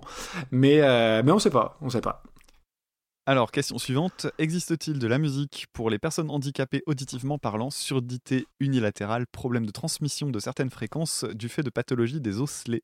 Question de Swim Carter. Alors, je me suis un peu rencardé si tu veux. Ok, super, bah très bien, parfait. Alors en fait, euh, y, a, la première chose que ça m'a évoqué, c'était le cas de Beethoven, hein, qui est euh, donc euh, qui aurait fini sa vie en étant sourd ou aux trois quarts sourd, et dont la légende voudrait qu'il ait composé une partie de ses pièces en, en, utilisant une baguette de métal reliée à son piano pour en fait percevoir le son par vibration. donc j'imagine qu'il n'était pas absolument sourd euh, complètement, donc euh, ça lui permettait de, peut-être d'entendre le son euh, par vibration intracrânienne. Donc ça c'est une première chose qui m'est venue, j'ai pas, j'ai pas eu le temps de vérifier. Par contre le truc qui m'est venu assez spontanément c'est de me dire mais en fait oui effectivement je pense que la vibration c'est un des premiers trucs qui doit arriver et c'est ce que j'ai cherché et effectivement dans le, chez les personnes sourdes c'est quelque chose qui est employé. En fait l'idée c'est que il y a plusieurs euh, types de pathologies, je suis pas médecin, hein, mais euh, il y a plusieurs types de pathologies qui font qu'en fait ton, le son parvient pas à la bonne, au bon endroit dans ton cerveau parce que simplement ton, le, fonctionnement de ton oreille marche pas. Donc en fait, comme le, on va dire l'interface vers le monde extérieur fonctionne plus, ça peut plus envoyer les signaux vers ton cerveau et du coup tu n'entends pas la musique. Alors, la question c'est comment est-ce que tu peux essayer de, justement de chanter le truc? Parce que la musique elle est faite de plein de choses différentes. Elle est faite de rythme, donc de vibration. Elle est faite de timbre, elle est faite de notes, euh, enfin de, de, hauteur de notes, etc. Donc c'est plein de choses très différentes. Donc il y a des gens qui vont être sourds mais qui vont pas entendre les fréquences les plus aiguës. C'est celles-là qui partent le plus facilement. Euh, donc on essaie de garder les basses. Alors j'ai l'exemple typique, c'est euh, mon papa. Coucou papa d'ailleurs parce que je, pense qu'il écoutera l'épisode. Mais mon père, euh, par exemple, lui, a travaillé en usine pendant toute sa vie et en fait, il a complètement défoncé ses, oreilles sur les machines et donc il perçoit plus les fréquences aiguës. Ce qui fait que quand j'étais gosse, euh, quand je prenais le casque après lui sur ah la chaîne IFI, euh, il fallait re-régler les, trucs parce qu'il mettait, euh, hmm. mettait, certains trucs à fond et tout ça, et moi ça rendait le truc absolument inécoutable. Mais en fait, c'est parce que bah, lui, il pouvait pas percevoir certains sons, donc il en poussait d'autres. Donc je pense hmm. qu'il y, a tout un truc comme ça qui a, à travailler de ce côté-là. Après, pour la surdité profonde, ce que je sais pas si toi, tu, bah si toi tu connais forcément, mais il y a le, film Baby Driver dans lequel il y a le, père du personnage, le, le père adoptif du personnage principal qui est sourd et qui euh, écoute la musique en posant la main sur l'enceinte. En fait, le, ce que j'ai remarqué, c'est que euh, il y a. Alors, je m'étais promis de garder son nom. Je pense que je l'ai gardé. Voyons voir. Oui. Euh, il y, a une, y a une dame en fait qui fait un truc génial pour les personnes sourdes, c'est qu'elle signe la musique euh, pendant qu'elle pendant qu'elle est diffusée. Donc cette dame, elle s'appelle Amber Galloway. Donc elle a une chaîne YouTube qui est fantastique. Alors notamment, elle signe la chanson Rap God de Eminem. Je sais pas si tu la connais. Ah ouais, bien sûr. et c'est hallucinant parce que bon, le morceau Rap God, pour celles et ceux qui connaîtraient pas, c'est juste un moment où Eminem en fait s'amuse à faire le truc le plus impossible à faire en rap. C'est une phrase ultra longue sans jamais s'arrêter en mode. C'est assez drôle, c'est assez intéressant à écouter, même si c'est complètement truqué parce qu'en fait c'est cuté et ça s'entend. Euh, mais, euh, mais après il est capable de les reproduire en, live et de ça. Il y a des gens qui font des vidéos géniales là-dessus où ils les reprennent plus vite et tout. Enfin c'est ouf. Et elle en fait elle le signe. Et euh, ce que j'ai vu, c'est que c'est carrément un, truc qui existe. J'ai trouvé très facilement des lives où tu as des groupes qui font en fait euh, intervenir des personnes pour signer les, pour signer les paroles pendant les concerts. Donc, euh, notamment pendant les concerts de métal, c'est excellent. Donc, tu tapes, par exemple, sur Internet, tu tapes ASL parce que c'est l'acronyme le, en fait pour parler du langage des signes en anglais et tu te retrouves avec des personnes qui signent sur le bord des concerts. Donc tu vois, en gros, tu as la scène, tu as quelqu'un qui est devant sur des, sur des, des boîtes, des caisses, etc. et qui signe pour le public. Mhm. Et en fait, c'est excellent parce qu'en fait, ce qu'elles font la plupart du temps, c'est qu'en fait, elles tapent les rythmes en bougeant leur corps, ce qui permet en fait de se mettre dans le temps.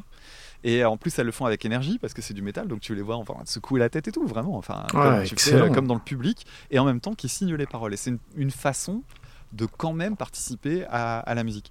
Euh, Eminem apparemment euh, fait appel à ça tout le temps. Et euh, là, j'ai vu plein de groupes différents. Il y avait Seven Dust, il, y avait, Black Sabbath. Enfin, ça a l'air d'être quelque chose qui est assez partagé dans le monde anglo-saxon. D'ailleurs, précisons au passage que même si c'est cool de regarder le, le, fait de signer les chansons, malheureusement, le, le, langage des signes n'est pas international. Ce qui fait que tu, en Oui. étant français, t'as pas forcément accès au langage des signes américain. Cela dit, il y a quand même des, des signaux que tu comprends parce que tu, c'est très imagé en fait comme langage, donc ça permet de capter. Euh, après, sur la question du handicap de façon plus générale, euh, je- j'en profite pour euh, remercier Nico, de, de- de- qui nous suit sur Twitter. Nico Xeno, ouais. Nico Xeno, qui lui en fait est aveugle. Et alors, il a, il a reprécisé il y a, il y a pas longtemps, pas malvoyant, pas non-voyant, aveugle, il ne voit pas, et c'est pas un gros mot. Et euh, qui m'a sensibilisé en fait à la question de, de la prise en compte du handicap euh, pour le podcast. Donc euh, c'était au moment où je faisais des lives sur Twitch, etc., où il me demandait de les republier en audio. Et c'est vrai que pour le podcast, comme on écrit, enfin comme j'écris tous mes textes, je me dis ce serait peut-être bon que je mette les transcriptions sur mon site et je vais y réfléchir pour, Oui. bah, pour Mhm. avoir ce- cet aspect-là aussi pour les personnes qui seraient malentendantes. Après, le truc c'est que comme je parle de musique, si t'as pas du tout accès à la musique, ça, me- ça me semble un peu C'est compliqué, c'est un peu particulier. Donc, donc voilà. Mais apparemment, ouais, c'est tout un petit monde et il y a visiblement des façons de prendre en compte, mais euh, bon, ça reste. euh, Ouais, super, ouais. Enfin, voilà, ça reste, ça, ça reste un handicap lourd et donc du coup, bah, avec des, des façons de contourner un peu le problème, mais qui restent euh, bah, très très limitantes. Alors, euh, question suivante, euh, c'était toujours une question de Notre Swim Carter. Position sur le concept de troisième oreille. Bah, je vais te... Tu vas garder la main, hein, du coup.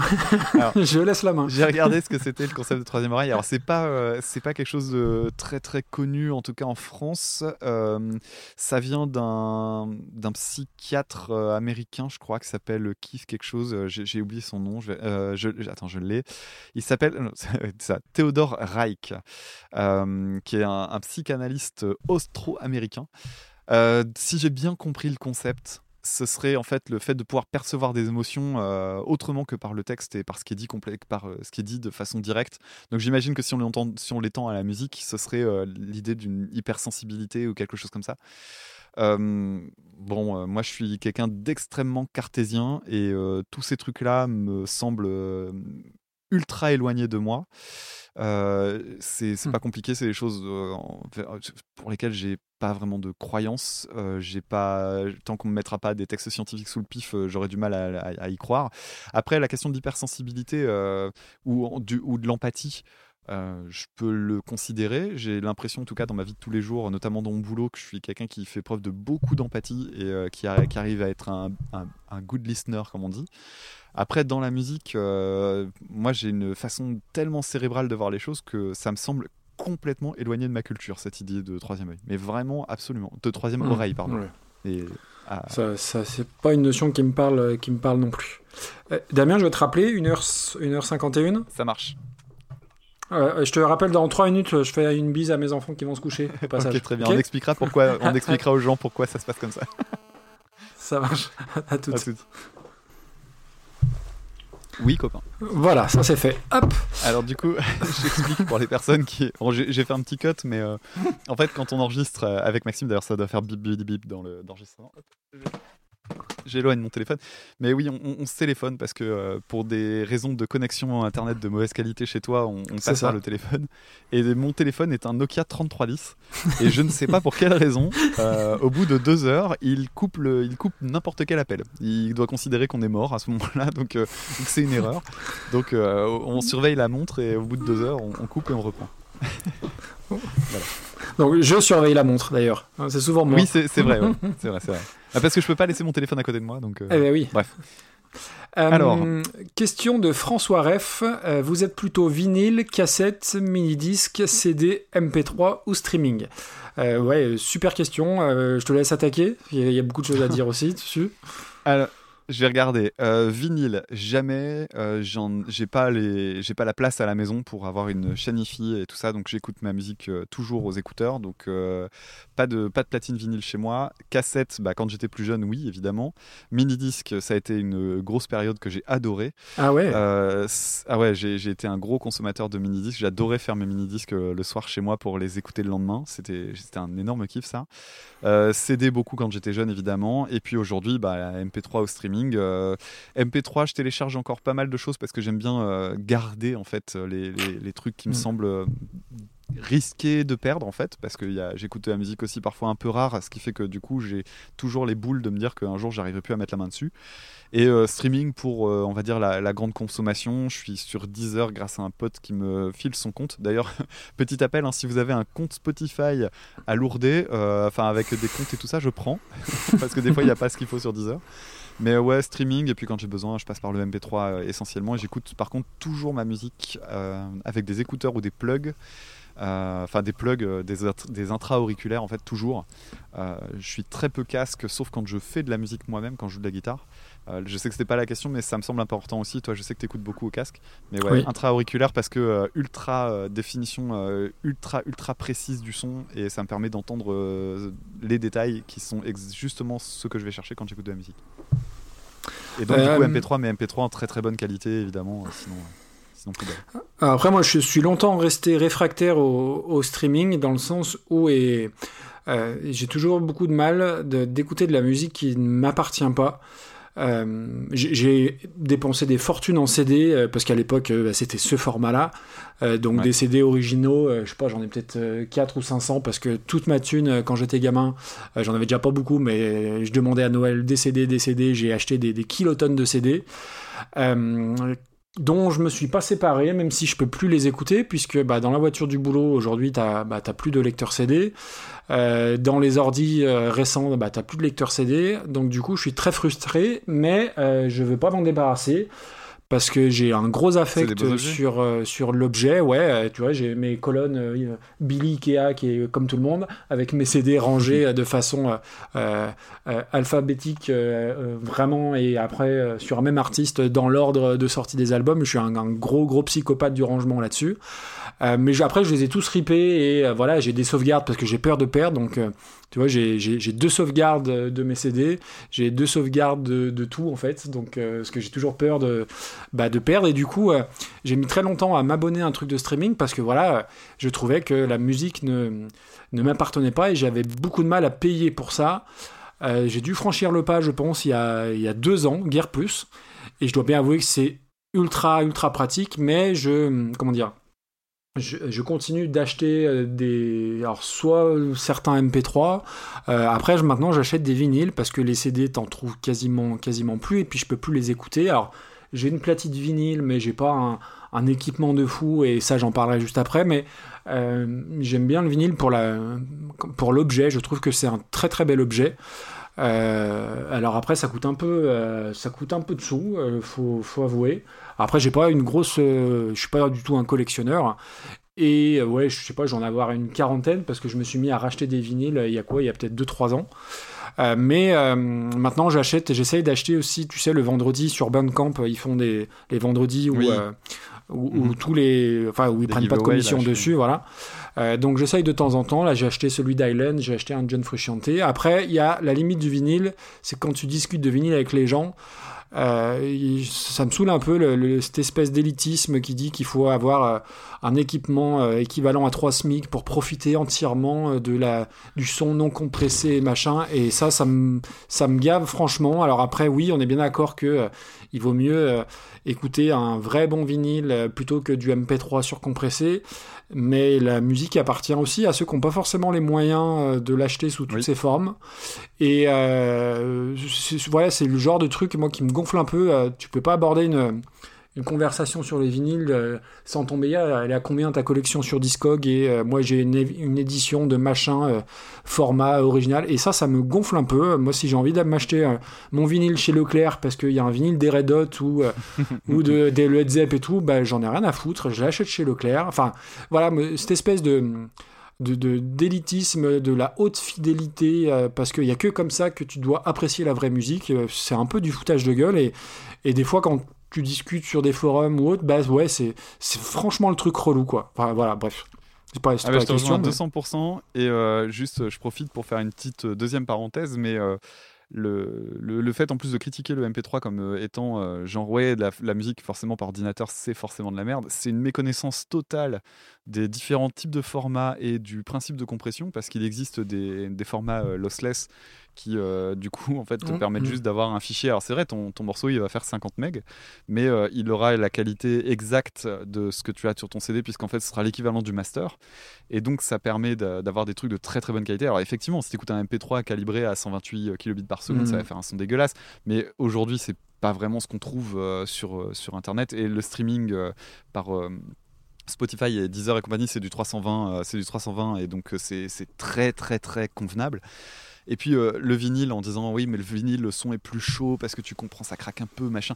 C'est une question de goût, c'est une question Mais de oui. goût. Moi j'écoute Mm. ma musique en MP3, c'est du digital depuis enfin du numérique pardon depuis euh, on dit pas digital en français.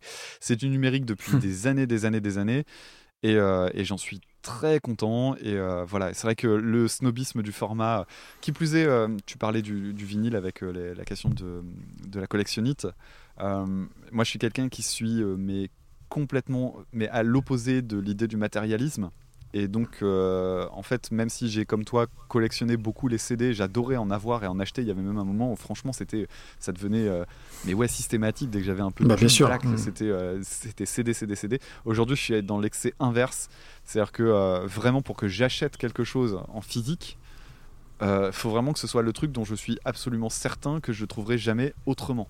Euh, Ah ouais, ok. Ça va être le. bah, par exemple, c'est con, mais euh, tu vois, j'ai acheté un. le- C'était le DVD de euh, Oingo Boingo, euh, le live Farewell. Mhm.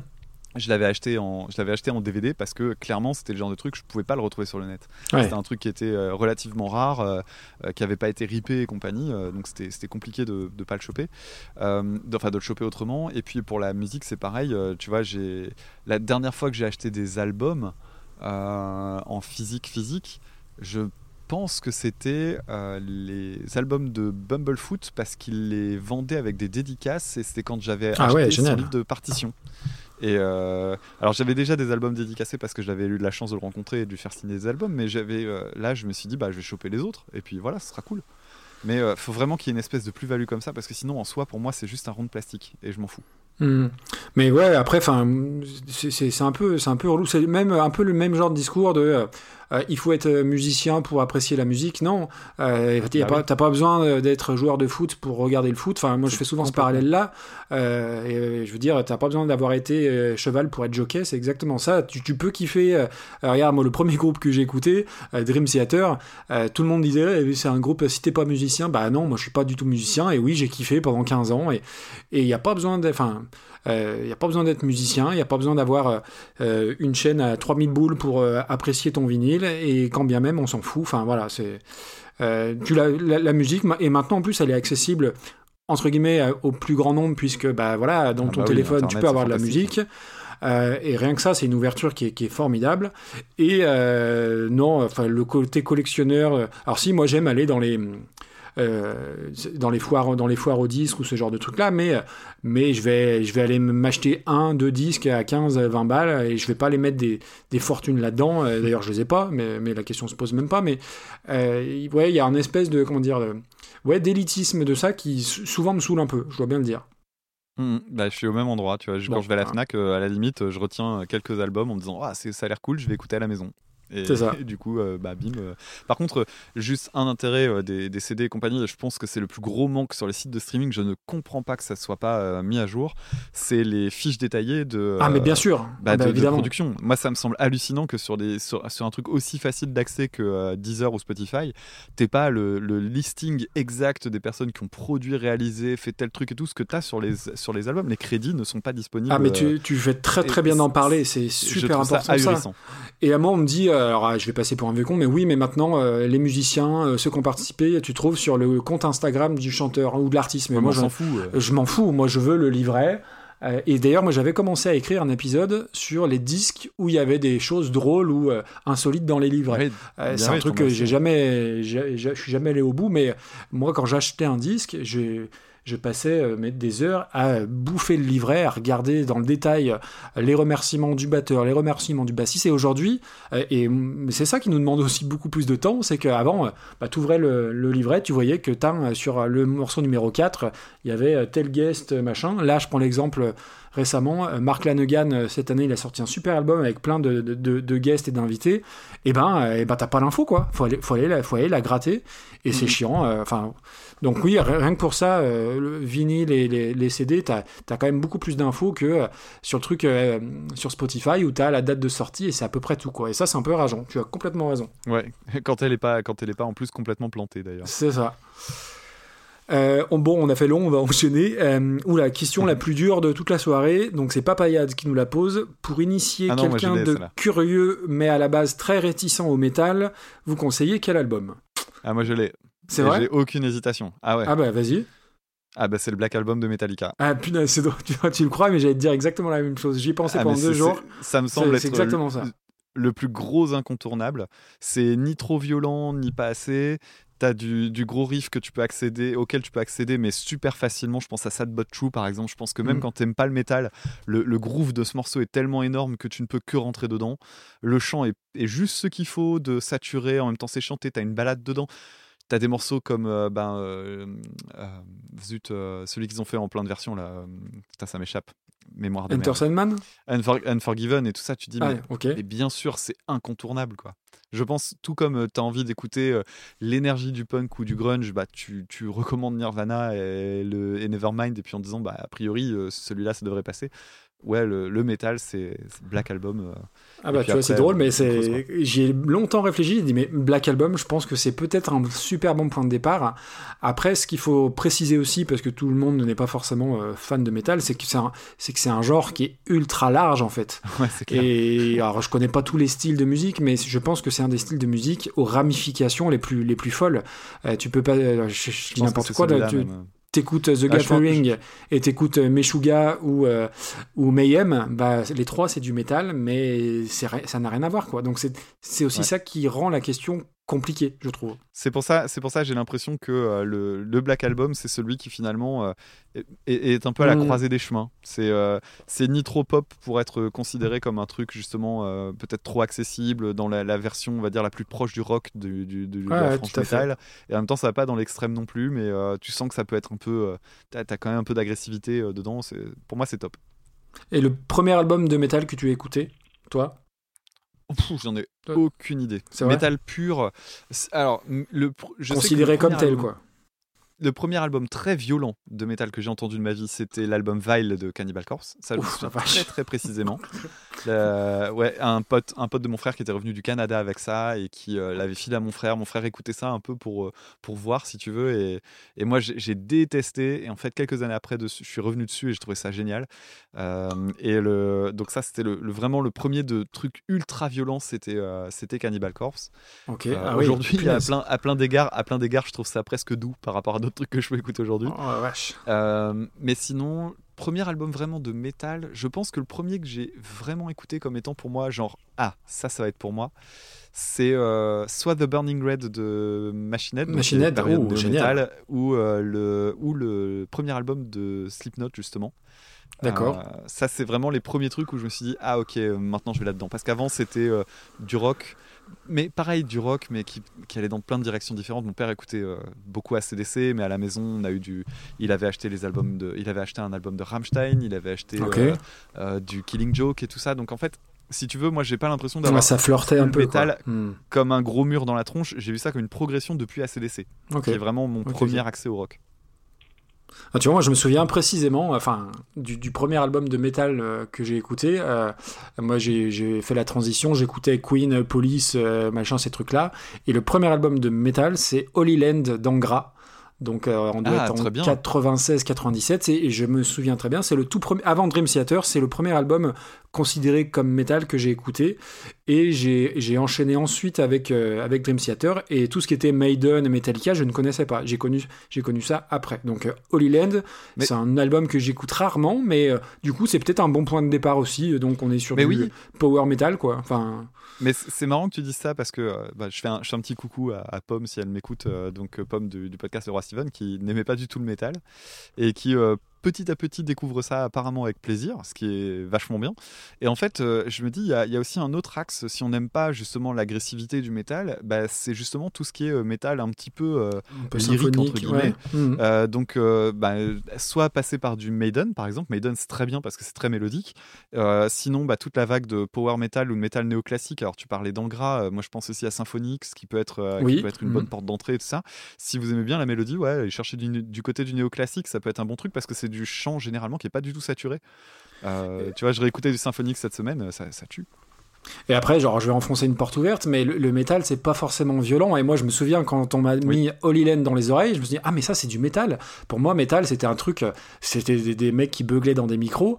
Euh, alors après, j'en ai écouté un petit peu, un petit peu aussi, même si je suis pas trop métal extrême. Mais euh, euh, quand tu écoutes un album de The Gathering, c'est considéré comme du métal, euh, mais c'est relativement light. Même Iron Maiden, derrière leur pochette avec Eddie, avec des monstres, des clair. trucs super, super glauques, bah, quand t'écoutes ça, ouais, ça, ça, ça passe, quoi. C'est, c'est, super accessible. Donc euh, voilà, Ouais. j'espère qu'on a répondu à, la, à ta question, papa. Bah oui, et c'est toujours le problème des étiquettes. hein. Le heavy metal, euh, Eh oui. c'est est-ce que c'est vu comme du métal, quoi, tu vois? Bon. C'est plus proche du rock qu'autre chose finalement. Enfin bref. Euh, passer un titre joyeux en reprise triste, est-ce que c'est mieux que de passer une chanson triste en reprise joyeuse? Et sur quels critères? Alors j'ai pas mis le nom, alors faudrait retourner voir. Euh, dans c'est. Nops, je crois que c'est Nops, c'est ça. Ah c'est Nops Oui, je suis quasi sûr. D'accord. Euh, Donc avec euh, en tête euh, Imagine, qui est donc une, trans- une transposition d'un morceau plutôt, on va dire, naïf à une version euh, complètement désespérée, et Les Corons, qui est une chanson plutôt solennelle à une espèce de musique de cirque. Eh ben, écoute, pour moi, je préfère un titre joyeux en reprise triste, parce que je reste persuadé que les plus belles chansons sont des chansons foncièrement euh, tristes. Et euh, bah, l'exemple d'Imagine, il est, il est parfait, c'est-à-dire que c'est une chanson euh, qui véhicule, euh, enfin on en a parlé longuement, donc on va pas refaire l'histoire, mais la transposition, je, la trouve très réussie, et tout en étant respectueux du titre original, alors que à l'inverse, je trouve que forcément ça part sur ça part sur quelque chose qui comment dire qui artistiquement t'échappe. Quoi que tu quoi que tu veuilles faire. Donc je, préfère largement passer un titre joyeux en reprise triste de, de très loin Euh, de, de mon côté, je pense un peu la même chose, sachant que je trouve que l'exercice est beaucoup plus compliqué dans l'autre sens justement, de passer Oui. une chanson triste en Mm. chanson joyeuse. Et du coup, je trouve que c'est plus intéressant. Euh, mais après, j'ai pas 50 000 exemples en tête, donc, euh, donc voilà. Pour moi, ça se vaut en fait finalement. Voilà Alors Bon. ensuite, question suivante jusqu'à combien de chansons nazes, aim- euh, nazes aimées pardon, peut-on aller tout en gardant bon goût? Question de Swing Carter. Bah après, euh, tout- chacun euh, a sa définition de, de chanson naze. Une chanson naze pour moi peut être très bien pour euh, pour Damien et on l'a prouvé. Euh, donc qu'est-ce qu'on appelle une chanson naze? Euh, Moi, Ouais, je, je pense je que suis c'est les chansons qui font consensus, genre les chansons de, de tu sais, les démons de minuit ou ce genre de trucs, quoi. Chansons un peu ringues et tout ça, peut-être?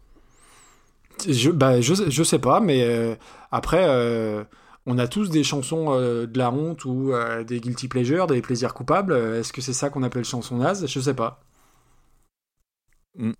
Bon, du coup, garder bon goût, encore faut-il avoir un bon goût au départ, quoi. Après, ouais, alors après, ça, c'est pareil. tu as le goût que tu veux et, et c'est pas grave. Alors après, euh, je veux dire, tous les Tu peux répéter ça, s'il te plaît? Tu par- Pardon, tu peux répéter? Non, non, mais attends, C'est pas l'impression aller- que tu m'as laissé dernièrement. Laisse-moi aller au bout. Euh, tous les goûts sont dans la nature. Euh, si t'aimes euh, juste de la variété française et, ben, et que tu te plais à écouter de la variété française, c'est top. Si t'écoutes juste du hip-hop et que t'as rien envie d'écouter d'autre, bah, c'est top, y a pas de problème. Si t'as envie ju- juste d'écouter du black metal, et ben écoute, il y a pas de souci. Il y a pas de bon ou de mauvais goût. Après, il faut juste euh, faire attention de pas dire bah tiens j'ai écouté ça, c'est le c'est le truc que je préfère, c'est le truc le, le meilleur du monde. Euh, tu, c'est pas tout à fait la même chose de dire euh, j'aime, j'adore ça et de dire c'est le meilleur truc euh, en matière de. Pour moi, c'est des choses Mhm. qui sont tout à fait, tout à fait différentes. Euh, Il y a des gens qui n'écoutent que deux artistes. S'ils se, ils se plaisent à écouter que ces deux artistes-là, bah, moi, j'ai pas de problème avec ça. Après, il faut simplement, euh, ils, ils peuvent pas euh, dire que, euh, euh, comment dire, qu'il y a que ça qui existe et que c'est la meilleure musique du monde. Ça, c'est la musique, c'est pas les, c'est pas les JO. Il n'y a pas de meilleur, de meilleur. C'est simplement euh, les goûts. Alors après, souvent. on- on part dans des délires quand on parle des corons, ou des, mais là c'est vraiment caricatural, mais potentiellement, il n'y a pas de, il y a, pas de, il a pas de mauvais goût. Enfin, je suis pas, je suis pas d'accord avec ça, moi. Qui plus est, euh, je pense à Giga Music qui ont un savoir encyclopédique sur la musique euh, de, on va dire justement plutôt plutôt moyenne, en tout cas qui fait plutôt marrer. Et, euh, et moi, je suis fasciné à chaque fois que je les écoute de leur de leur connaissance quoi. C'est incroyable. Mais Quand tu euh, les entends et qui, qui voient toutes les ramifications et tout ça, tu te dis mais c'est un univers complet. Euh, oui, ok, d'accord. euh, ben, J'y ai pas accès, mais eux oui. Mais c'est absolument fou à quel point ils aiment se faire mal en fait. Enfin, et, et le pire, c'est, nous qui écoutons ça. Euh, alors je sais pas comment est né, né- est né ce truc-là, mais euh, euh, de devoir se taper des analyses de trucs de Poetic Lover, de Natacha Saint-Pierre ou autre, waouh, c'est quand même d'une violence à faire ça sur des dizaines d'épisodes. C'est, assez dingue. Il l'avait déjà dit, je crois qu'il y, a- il y a beaucoup de, de DSP euh, qui a été en- entré en ligne de compte euh, à un moment donné. Beaucoup d'alcool fort et tout ça aussi. D'accord, mais oui, oui, euh, t'es obligé, t'es obligé. Et quand bien même, si, tu- si tu aimes Natacha Saint-Pierre, c'est pas très grave. Après, faut juste pas que tu dises que c'est la meilleure chanteuse du monde, c'est tout. Mais si en soi que tu as Oui. envie d'écouter que Hélène Ségara ou euh, Grégory Baquet, c'est- pas très grave. C'est pas très grave. Voilà. Mhm. Et donc dernière question. Au final, votre album all time chouchou, c'est quoi? Et c'est une question signée Papayade. Euh, putain, là, faut en choisir qu'un seul, c'est compliqué. hein. Euh, du coup, on a un peu répondu Et il, doit quelque faire part. partie, euh, il doit faire partie du top 5 euh, que bah tu as dit tout à ouais. Moi, il en fait partie. tu sauves quoi toi? T'en gardes qu'un? Ouais, vache, c'est impossible. mon mon all-time chouchou, c'est c'est Fantastic Planet de Euh. Tu vois, je suis pas quelqu'un de très émotif, etc. Pourtant, euh, tu, tu me, tu me, juste l'idée de réécouter Daylight, ça, ça, me- tu vois, rien que là, j'en parle et tout, et j'ai- ça me fait, ça me fait trembler quoi. J'ai écouté la chanson Daylight, c'est, Wow. euh, c'est un des plus beaux morceaux que je connaisse, que j'ai entendu de ma vie. Euh, j'ai été bouleversé la fois où je l'ai écouté. À chaque fois que je l'écoute, c'est pareil. Euh, voilà, et donc du coup, euh, juste à cause de ce morceau-là, et puis parce que c'est le dernier de l'album, et du coup tout est amené vers ça, c'est une merveille cet album. Donc c'est mon petit chouchou, ouais. Eh ben écoute, euh, voilà, la vache, euh, on me demande de choisir entre mes enfants. C'est facile, c'est quand, t'es quelqu'un comme moi qui a pas de cœur, tu te dis juste lequel Ça un être plus simple. non, alors écoute, je vais en choisir un. euh, mais ça sera le live d'Alice in Chains parce que je pense que c'est un des seuls CD Ah, beau. hein. que j'ai dû, que j'ai dû acheter trois fois tellement je l'ai écouté et que, qu'il en était rayé. Euh, et que je pense que en termes de... Tu vois, même, je, je ne me lasse jamais. euh, demain, il y a une nouvelle chronique de ce disque qui sort. Je vais aller la lire. Euh, je pense que j'ai lu euh, des dizaines et des quinzaines de, de- de chroniques qui m'ont... Certaines m'ont fait chialer autant que, que la vidéo parce qu'il faut voir... C'est, il faut voir aussi la version vidéo. Mais c'est tout ce condensé de... Bah ouais, de, de, de tristesse, d'émotion et puis de, de Ah bienveillance euh, entre Jerry Cantrell et Lane Staley. Il y a euh, la première chanson, la Nutshell, les, les premiers accords, mais c'est des frissons qui sont. Mais ouais, alors je, suis- euh, je suis désolé pour les autres, mais ouais, si on avait qu'un à sauver. Alors après, si je suis tout seul sur une île déserte avec le MTV Unplugged d'Alice in Chains, je vais rapidement me pendre à un palmier, je pense.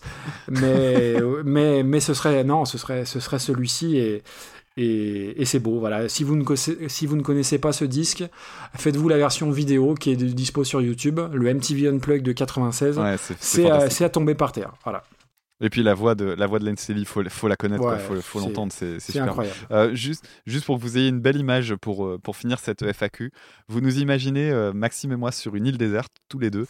Maxime pendu à un arbre après avoir écouté euh, donc euh, la- l'album d'Alice in Chains, et moi euh, mort parce que j'aurais écouté Daylight et je, je serais les yeux en l'air avec cette chanson-là en boucle et j'aurais oublié de me nourrir.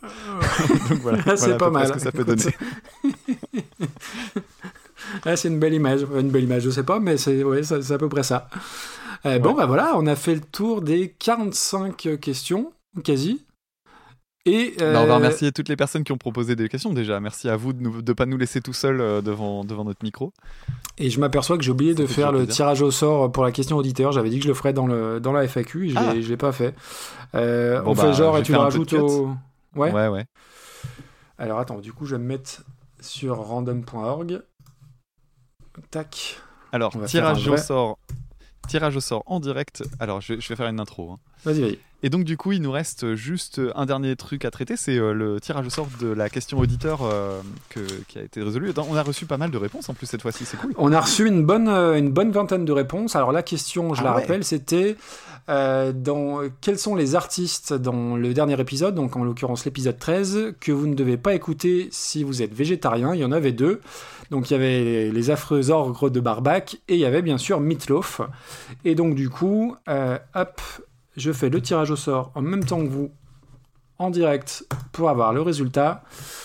Et, eh ben c'est Nops qui gagne le tirage au sort. Euh, Donc Il Nops, il, il va être content pour une fois qu'il gagne quelque chose et qui va pouvoir nous proposer une des reprises qu'il nous avait envoyées qui sera traitée donc dans l'épisode 14 du mois de janvier. Merci à lui et merci à tous ceux et celles qui ont participé. C'était cool. Parfait. Bon, bah, on va se dire au revoir, Maxime, et puis on Eh se ben- donne rendez-vous pour euh, un prochain enregistrement de Super Cover Avec Battle. plaisir. Merci Et encore tout le d'ici monde. Là, il y aura... D'ici là, il y aura... il y aura des épisodes qui seront parus de ton côté peut-être. Euh, Du mien, c'est quasi certain. Et on verra bien. Alors moi j'avais dit que je faisais une pause, mais tu vois hier j'ai commencé à rédiger un peu et j'ai quasiment écrit la moitié, donc euh, je sais pas quand je le sortirai, mais courant janvier, euh, tranquillou quoi, tranquillou bilou. Ok. Très bien, très bien. Merci Bon, Damien, très bonne année à euh, tous. De nouveau, une très bonne année. Et puis, euh, merci Maxime encore. Et puis, euh, bah, à très bientôt tout le monde. À très bientôt, ciao ciao. Salut. Allez, boum.